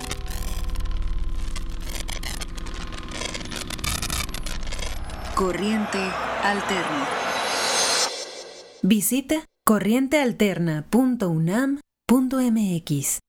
Bien, pues ahí la invitación para que conozcan más a detalle de este de este trabajo que pues que ya en su momento también eh, Santiago hubo un mensaje desde esta presa del Zapotillo en, en Jalisco por parte del presidente eh, también pues estos eh, lugares de los que nos hablas uno de uno de ellos eh, de estas comunidades de los Altos de, de Jalisco que es el pueblo de Temacapulín pero hay otros también como Palmarejo y Acas, Acas Cacico, que pues son, son lugares que quieren evitar una inundación de estos pueblos y que pues es, ha sido una lucha constante. ¿Qué es lo que viene desde esta investigación que han podido hacer durante varios meses? Sí, pues la, la intención pues de, de, de esta investigación es dejar un poco de lado esta idea de, bueno, la, la, estas historias de rebeldía siempre nos emocionan, ¿no? Y, uh -huh. y, y, estamos, nos alegramos de escuchar estas historias, pero la idea es ponernos a pensar también qué hay detrás de estas historias, ¿no? De todos estos años, ¿no? Hay un impacto psicosocial también en las personas, pues que se ven amenazadas por este tipo de proyectos y por el hecho de tener que estar resistiendo, ¿no? Todos los recursos, tanto económicos, físicos y psicológicos, ¿no? Que hay que invertir en, en la organización, en la lucha y que bueno como tú como tú mencionabas cuando el estado cuando en este caso eh, Andrés Manuel uh -huh. se compromete el pasado 10 de noviembre del 2021 a implementar un plan de justicia para pues garantizar la reparación integral de los daños etcétera uh -huh. Se está dejando de lado la reparación integral de los impactos psicosociales no entonces uh -huh. es algo que también el estado tiene el, el el compromiso no de, de ver y no no lo puede dejar de lado porque si se habla de pues sí reparar eh, pues un poco las cuestiones físicas económicas un poco del pueblo pero no se puede dejar de lado todo el impacto que tuvo pues en la salud mental de las personas en todos estos 17 años. Así es. Cuéntanos muy brevemente sobre este proyecto El Zapotillo, de qué se de qué se trata, por qué están en riesgo de o estaban en riesgo de inundarse estas zonas de los Altos de Jalisco. Claro que sí, pues mira, es una presa que que que se estaba pensando construir, ya se construyó, ahorita les platico en qué quedó todo, pero bueno, es una presa con la que se pensaba proveer de agua a la ciudad de Guadalajara y a la ciudad de Guanajuato, Esta era la narrativa que se estaba usando, pero bueno, a través de investigaciones que los mismos pueblos estuvieron llevando a cabo y eh, otros institutos, pues bueno, sí era para estas ciudades, pero también para los corredores industriales de, de los de ambos estados, ¿no? De Guanajuato y de Jalisco. Eh, corría el riesgo porque si se operaba la presa a una altura mayor a 40 metros, la presa iba a inundar eh, estos tres estos tres pueblos, ¿no? Temaca, Acacico y Palmarejo. Y pues bueno, ahorita el acuerdo quedó en que la presa ya se construyó, eh, pero no va a funcionar a más de 40 metros. Se van a poner también unas eh, cortinas de contención, etcétera, etcétera. Y la idea es que con esto ya no representa un riesgo para ninguno de los tres pueblos. Y bueno, lo que comenta la gente es que, ok, si bien es un triunfo, todavía no es que ya se haya ganado esta lucha, ¿no? Sino que se tiene que estar bien al pendiente de que se cumplan estos acuerdos, de que una vez pasado el sexenio de Andrés Manuel se sigan eh, manteniendo estos acuerdos para, pues sí, para que literalmente no inunden sus casas, ¿no? Los lugares donde viven. Bueno, pues sí, está así a grandes rasgos lo que trata este este proyecto y la invitación para que conozcan a detalle. Esto fue solamente algunos sonidos de este trabajo que realizó Corriente Alterna a través de Santiago Reyes. Santiago, pues muchas gracias. No sé si quieras agregar algo más antes de despedirnos. No, pues agradecer y agradecer también a, quienes escuchan y pues bueno, como siempre la, la, la, idea es esa, ¿no? Ponernos a pensar siempre qué hay detrás de, de todas esas historias, que, que no es tan fácil como, como parece, pero pues por eso también es como urgente, ¿no? Que, que se vayan construyendo esos caminos. Muy bien. Pues Santiago Reyes, muchas gracias. Gracias por este trabajo que nos presentas aquí. Por supuesto, conocerlo a detalle a través de corrientealterna.unam.mx. Muy buenas tardes. Gracias, Deyanira. Hasta luego. Continuamos. Porque tu opinión es importante, síguenos en nuestras redes sociales, en Facebook como Prisma RU y en Twitter como arroba PrismaRU. Dos de la tarde con 28 minutos. Vamos a pasar a este tema. Invitación del Festival Internacional de la Imagen eh, organizado por la Universidad Nacional Autónoma de Hidalgo para que puedan enterarse de qué se trata. Es un evento de talla internacional que estará por llevarse a cabo del 22 al 29 de abril bajo un formato híbrido y que se presentan los trabajos de ganadores, ganadoras que participaron en las distintas categorías. Este Festival Internacional de la Imagen, del cual nos platica más a detalle el licenciado Marco Alfaro, que es coordinador de Cultura de la Universidad Autónoma del Estado de Hidalgo. Licenciado Marco Alfaro, buenas tardes, bienvenido. Deyanira, muchísimas gracias por el espacio en Radio Universidad Nacional Autónoma de México, nuestra universidad hermana, nuestra hermana mayor. Así es de que muy contentos de poder eh, compartir con ustedes información de este que es el precisamente la décima primera edición del Festival Internacional de la Imagen. Eh, quiero decirte que me acompaña en estos momentos David Pérez Becerra, que es el responsable del Festival Internacional de la Imagen, y efectivamente decirte también, Deyanira, que el festival forma parte del programa rector de extensión de la cultura que impulsa la Universidad Autónoma del Estado de Hidalgo y del que forma parte el Festival Internacional de la Imagen, la Feria Universitaria del Libro, la orquesta sinfónica y en fin todo el bagaje artístico y cultural con que eh, la Universidad Autónoma del Estado de Hidalgo operamos a lo largo de, todo el año. Eh, eh, específicamente esta edición es para nosotros muy importante porque mira, estamos regresando propiamente a la presencialidad y eso ya es muy valioso, es muy muy importante, es muy relevante y refleja pues muchas cosas. Primero, que nos hemos estado cuidando y que es posible ya, de acuerdo a lo que ha dictaminado el, la Comisión Institucional de Seguridad en Salud, que podemos ya eh, con ciertas medidas tener actividades presenciales. Luego, eh, viene Alemania como país invitado de honor y tenemos una temática por demás reflexiva que es cambio climático. Así es de que este que es el encuentro de las imágenes y las ideas, pues se conjuga perfectamente bien con este invitado, con estas dos modalidades de, asistencia presencial y virtual y desde luego con una temática que es altamente importante para nosotros. Eh, de Yanira. Así es. Bueno, pues sí, sin duda importante ese tipo de eventos que se hable, que se invite, porque esta la temática que van a tener este año tiene que ver con el cambio climático, que es un tema que nos ocupa, que nos preocupa y que desde las universidades este tema es muy importante la manera en cómo se está abordando y cómo se hacen distintas propuestas también. Y además el país invitado de honor es Alemania, es un evento hay que decirlo de talla internacional. Cuéntenos un poco de cuál es este programa que se va a desarrollar del 22 al 29 de abril, algunos eh, de Del 22 al 29 de Yanira. Al 29, muy bien. Del 22 al 29, al 29. Mira, decirte también que eh, el, el, festival efectivamente tiene un programa amplio, un programa amplio muy interesante, desde luego de corte internacional. Tendremos 11 exposiciones, Ahorita si me das oportunidad en dos, tres minutos, eh, David nos podrá platicar rápidamente de las exposiciones. Tenemos conferencias, tenemos talleres específicos que tienen que ver obviamente con las cuestiones de imagen. Tenemos una conferencia magistral que dicta el doctor Tillman, que es un científico alemán que aborda la temática de la del cambio climático y decirte que está esa conferencia forma parte también del coloquio que aborda la temática de cambio climático y en la que participan investigadores de diversas áreas del conocimiento, desde el ámbito de la salud, desde el ámbito de ciencias sociales, desde el ámbito de las ciencias agropecuarias, en fin, porque todos tienen, por supuesto, algo que aportar a esta temática que es, como bien lo ha señalado, algo que nos tiene que ocupar a todos.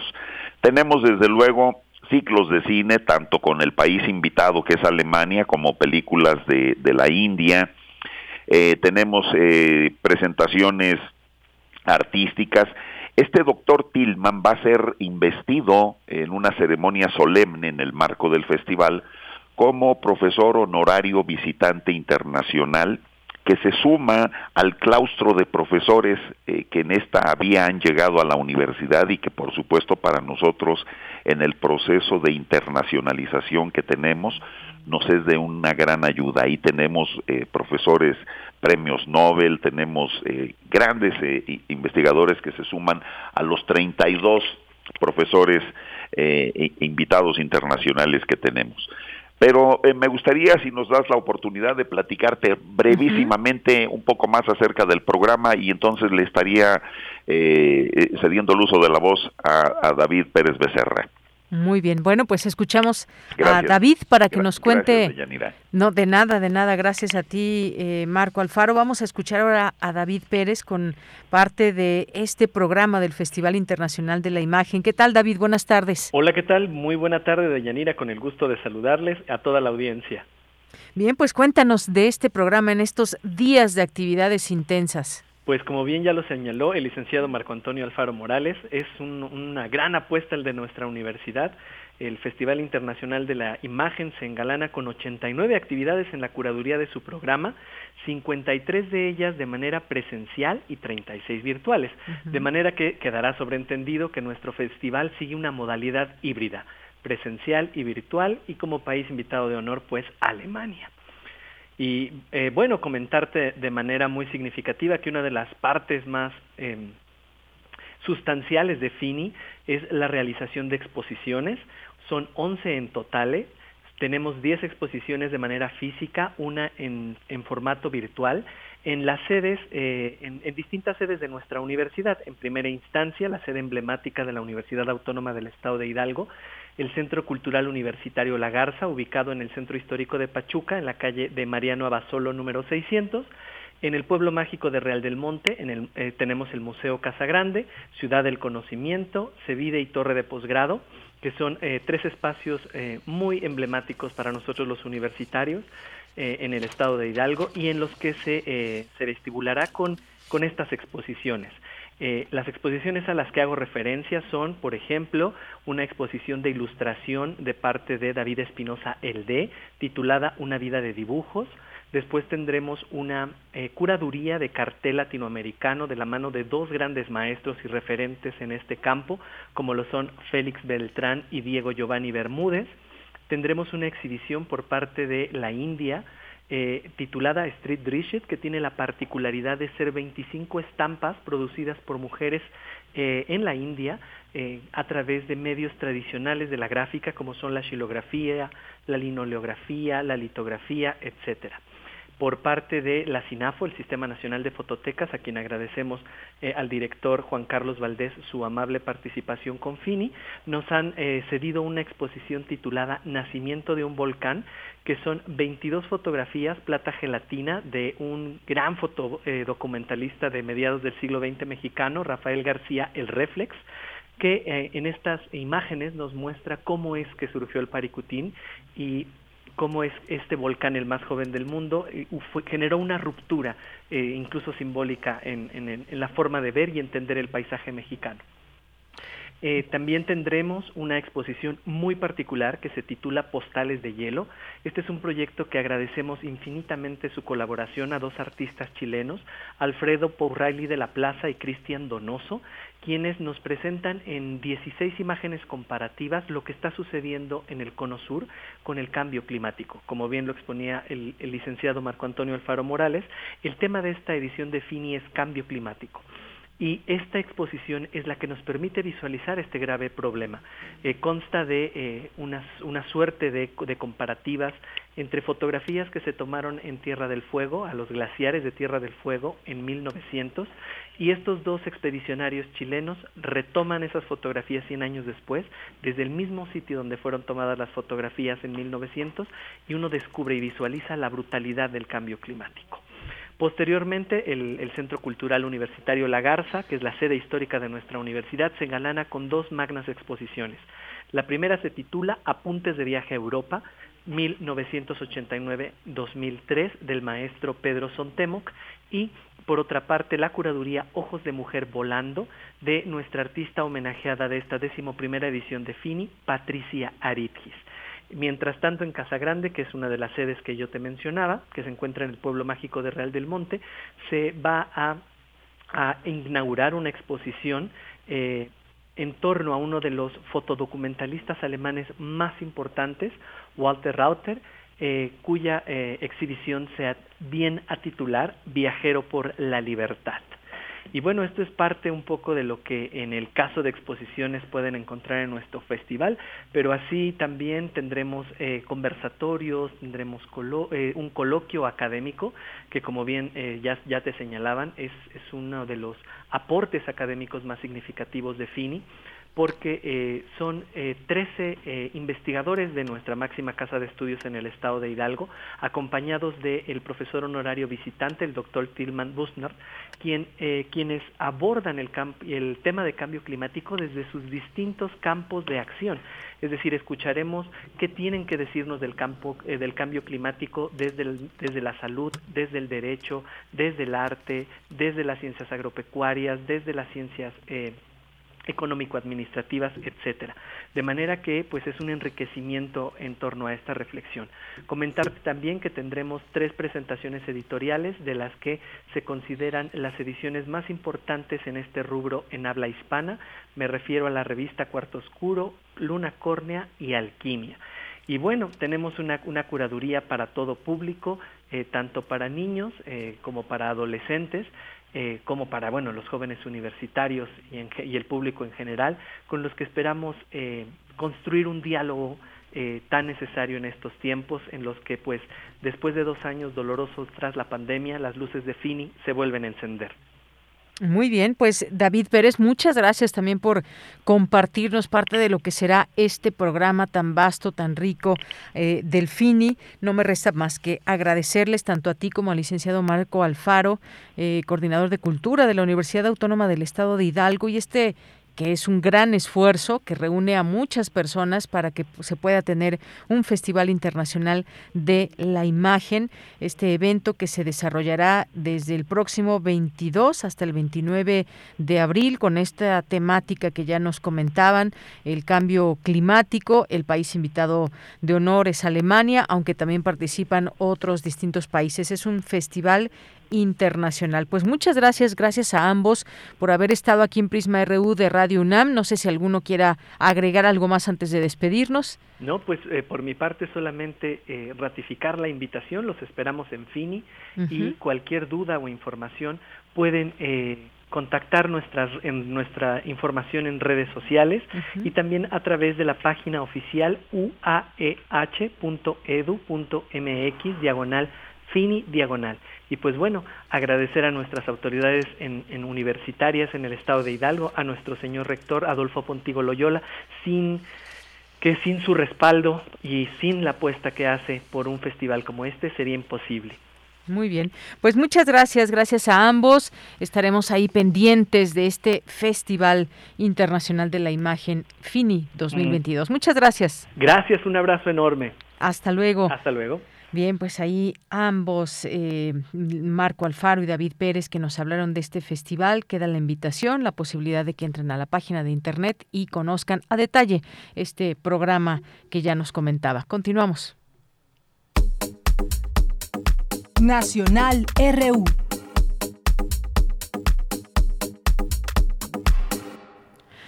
Bien, ahí eh, por ahí nos recomendaba no bajar la guardia, nos decía un radio escucha David Castillo Pérez, si no mal recuerdo, en torno a que hagamos distintas actividades el fin de semana, pero que no bajemos la guardia. Y es que México superó los 32 mil contagios por primera vez en dos meses. Esta información que dice por primera vez eh, eh, febrero, desde febrero en, México se registró una cifra por encima de los 32 mil casos de COVID para un día. Este jueves el número ascendió a 32 mil 216, de acuerdo con el último informe de la Secretaría de Salud. Eh, la última vez que se informó sobre una cifra superior fue el 10 de febrero, cuando el número de contagios fue de 34.261.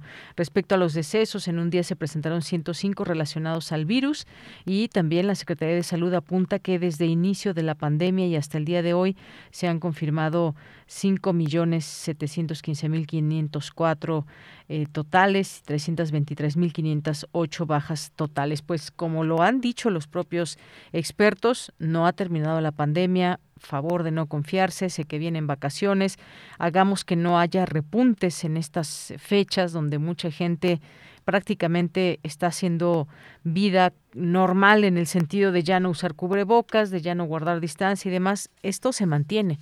No crean que no, esto se mantiene pese a que hay conciertos, las salas de cine llenas y teatro y demás, pero siempre cuidando estas formas nos podemos nos podemos proteger.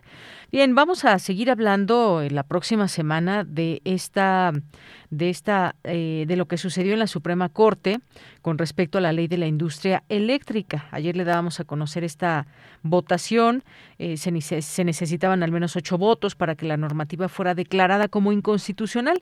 Y hay también en el escenario muchas eh, posturas en torno a lo que significa esta ley de la industria eléctrica, si va haber, digamos, situaciones que pongan a México en un punto difícil con respecto al uso de distintas energías, las, las energías limpias y demás. Es todo de verdad un debate que ya estaremos echando mano de las voces que tenemos desde nuestra universidad. Eh, bien, por lo pronto, pues esto, este tema que lo dejamos, lo dejamos pendiente, lo que ya habíamos eh, comentado hace un momento en nuestra primera hora con esa amenaza que hace el INE con que se pueda anular el ejercicio de revocación. Veremos qué sucede. Primero, vamos por partes, vamos a ver qué sucede domingo, eh, cuánto en el recuento se hace de votos de personas que van a votar o no y ya seguiremos hablando de todo esto. Y en otras en otras notas también tenemos que ha votado en revocación 31.14% de mexicanos en el extranjero, es lo que ha señalado el INE. Desde el 1 de abril quedó habilitado el sistema electrónico que cerrará el 10 de abril a las 18 horas. También eh, diputados del PAN denuncian a Claudia Sheinbaum por el mitin para, el para la revocación. Acudieron a la FGR para señalar que la jefa de gobierno violó la ley al acudir a un acto masivo en el Monumento a la Revolución. El presidente viaja hoy a Nayarit, pernoctará en las Islas eh, Marías y esto entre algunas otras cosas. En los temas internacionales, pues ya escuchábamos y todo lo que se mantiene en torno a la guerra entre eh, Rusia y Ucrania, que también seguiremos abordando desde este espacio cada día que pasa pues, tiene mucho significado en muchos sentidos por las sanciones que ya acumula Rusia, las acciones que se siguen llevando en Ucrania y cómo se va desarrollando esta situación, que, cómo participan los demás países en declaraciones, en apoyo, cómo se van vislumbrando los organismos internacionales. Esta semana muy importante lo que sucedió en la ONU. También seguiremos dando eh, continuidad a estos temas. Bien, son las 2 de la tarde con 46 minutos. Nos vamos a ir a Melomanía RU con Dulce Wet. Melomanía RU.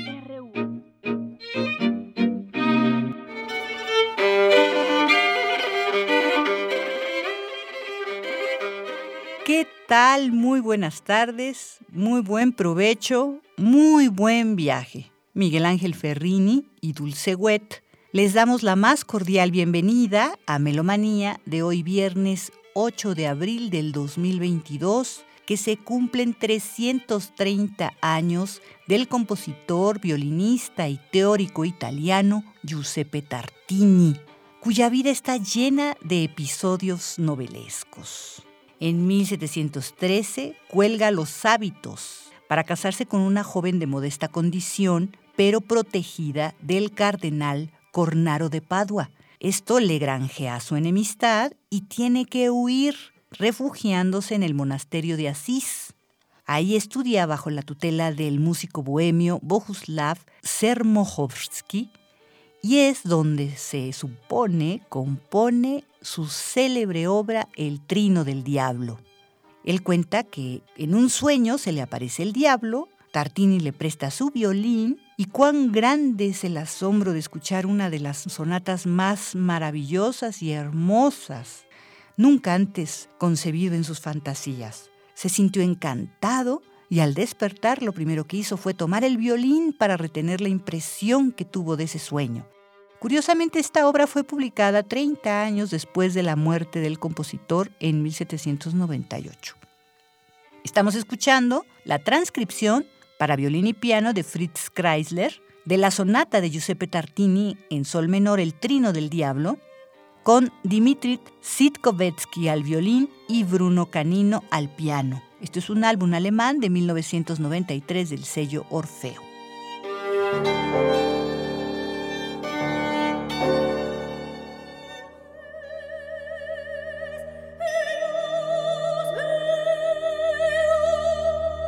Tenemos cuatro invitaciones. La primera con la maestra Lourdes Ambrís para escuchar Maituna, cantata de Mario Lavista sobre un poema de Octavio Paz, mañana mediodía. Muy buenas tardes, amigos de Melomanía. Soy Lourdes Ambrís, soprano, soy integrante del cuarteto vocal femenino Cregue, que significa las brujas. Nuestro cuarteto está integrado por Nadia Ortega, Lourdes Ambris, una servidora como sopranos, Nurani Webb y Verónica Alexanderson como mezzo soprano. Y vamos a invitarlos a que nos acompañen mañana, sábado, 9 de abril, en el Colegio de San Ildefonso, a las 12 horas, a mi mediodía. Vamos a estar en la escalinata del patio principal interpretando la obra Maituna, que es música de Mario Lavista sobre un poema de Octavio Paz. Obra maravillosa que tuvimos el gran privilegio de estrenar en México, todavía el día del maestro La Vista, y vamos a presentarla el día de mañana a las 12 del día en el Colegio de San Ildefonso. Acompáñenos allá, lo van a disfrutar muchísimo.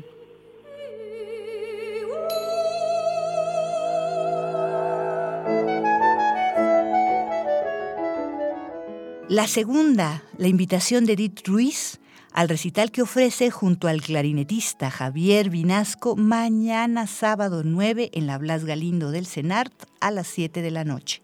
Entrada libre. Hola, ¿qué tal? Buenas tardes, amigas y amigos de Melomanía. Yo soy Edith Ruiz, soy pianista y junto con el clarinetista Javier Vinasco estamos muy contentos de compartir con ustedes un concierto que vamos a dar por el 200 años de la relación diplomática entre Colombia y México. Este concierto va a ser mañana sábado 9 de abril a las 7 de la noche. La entrada es libre y va a ser en la sala Blas Galindo del CENARC. Vamos a tocar música de concierto, pero que está basada en las músicas tradicionales populares de nuestros países, tanto de Colombia como de México, bambucos, uh, mambos, zarabandeo, danzón, jarabe. Tenemos compositores muy famosos como Gaby Ortiz, Arturo Márquez, Eduardo Gamboa, Diego Vega, Luis Antonio Escobar, Luis Carlos Erazo. Va a ser un concierto súper lindo. Este concierto tiene una duración más o menos como de una hora. Será una buena oportunidad para pasar un sábado agradable escuchando música y celebrando estas relaciones diplomáticas ya de 200 años entre ambos países. No se lo pierdan. Sala Blas Galindo en el Centro Nacional de las Artes. Mañana, sábado 9 de abril a las 7 de la noche. La entrada es libre, ahí los esperamos.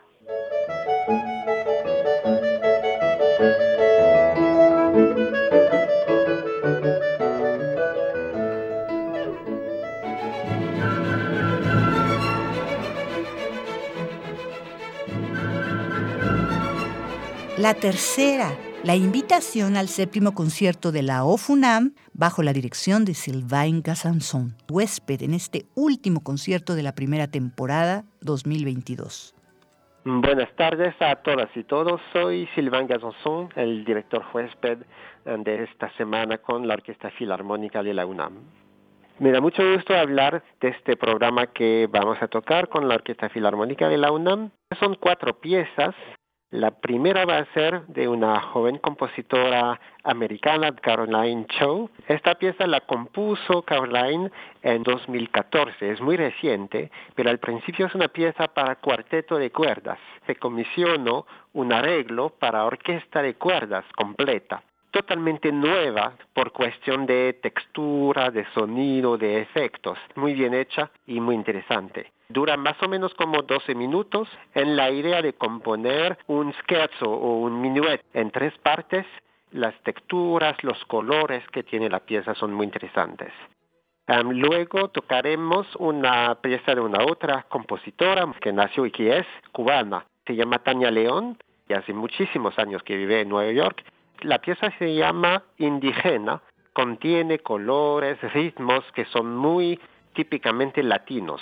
Esta pieza la compuso Tania en 1991 y estoy segurísimo que el público lo va a disfrutar mucho. Y realmente a mí me gusta muchísimo esta pieza y estoy súper contento de poder presentarla al público mexicano. Luego tocaremos otra pieza corta que dura como siete minutos de Arthur Honegger, un compositor de Suiza francés que compuso esta pieza más o menos en los años 20 del siglo XX, pastoral de té, pastoral de verano, y tiene sus raíces en los Alpes de Francia y Suiza. Una pieza con gran calma, con temas populares de Europa. Es una música muy linda y hermosa. Y luego terminaremos con otra pieza es una suite que compuso Sibelius acerca de la pieza de teatro en Peleas y de Metternich. La compuso en 1905 de en ocho movimientos de la vida de Peleas y Melisande, pieza incidental. Personalmente me parece una obra muy importante en la historia de la música, muy importante en el repertorio de Sibelius contiene muchos elementos del lenguaje sibeliano, digamos, una inspiración para todos los grandes compositores que vinieron después. Es un programa interesante con cuatro piezas con gran contrastes. Me gusta mucho y estoy muy contento, feliz de poder presentarlo. Buenas tardes, gracias, hasta luego.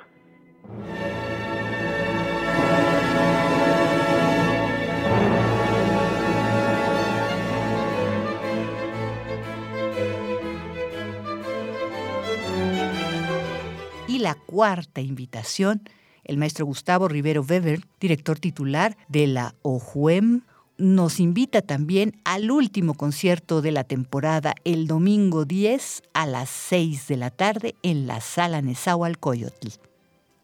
¿Qué tal amigos de Melomanía? Les habla Gustavo Rivero Weber, soy el director artístico de la Orquesta Juvenil Universitaria Eduardo Mata de la UNAM y quiero invitarles este domingo 10 a las 6 de la tarde en la gran sala en Zahualcóyotl del Centro Cultural Universitario a escuchar esta orquesta de jóvenes talentos de las mejores orquestas profesionales de México Y vamos a interpretar música de Mahler, el gran y famoso adagietto de su quinta sinfonía, un concierto de Bach para violín y orquesta de cuerdas, con Adrián Barrera, un gran violinista mexicano. Haremos unas piezas de Friedrich Delius, un compositor que nació en Inglaterra, pero que vivió casi toda su vida en Estados Unidos y en Francia. Y luego vamos a hacer una sinfonía de Haydn, 78 en do menor. Me gustaría que estuvieran con nosotros. Es música que va a levantarles el espíritu y van además a tener la posibilidad de ver este gran centro cultural que tiene la Universidad en México. Muchas gracias a todos y esperamos vernos pronto.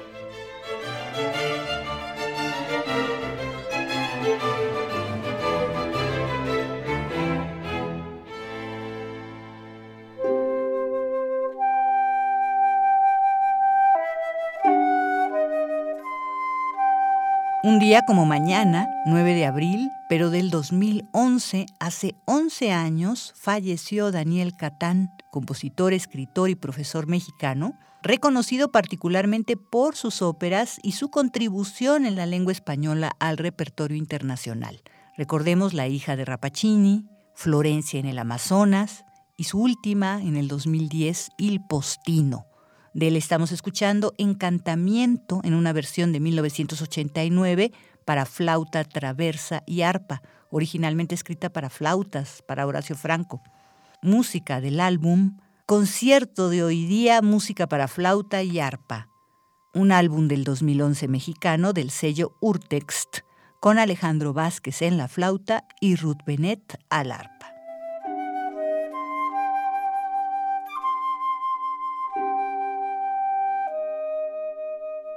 Y hasta aquí Melomanía de hoy viernes 8 de abril del 2022. Muchísimas gracias por su atención y sintonía. Miguel Ángel Ferrini y Dulce Wet les deseamos un largo fin de semana y una gran semana de descanso, esta que viene la Semana Santa. Hasta la próxima.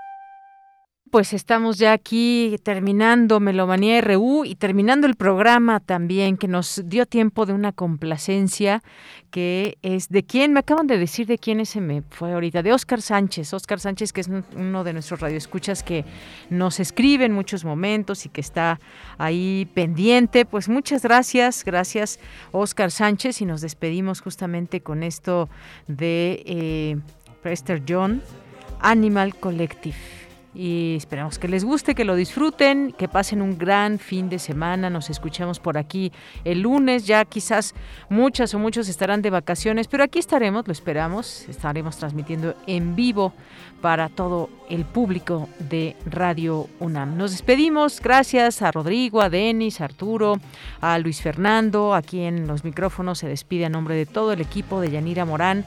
Que tengan un excelente fin de semana. Nos escuchamos el lunes y por lo pronto tengan muy buen provecho.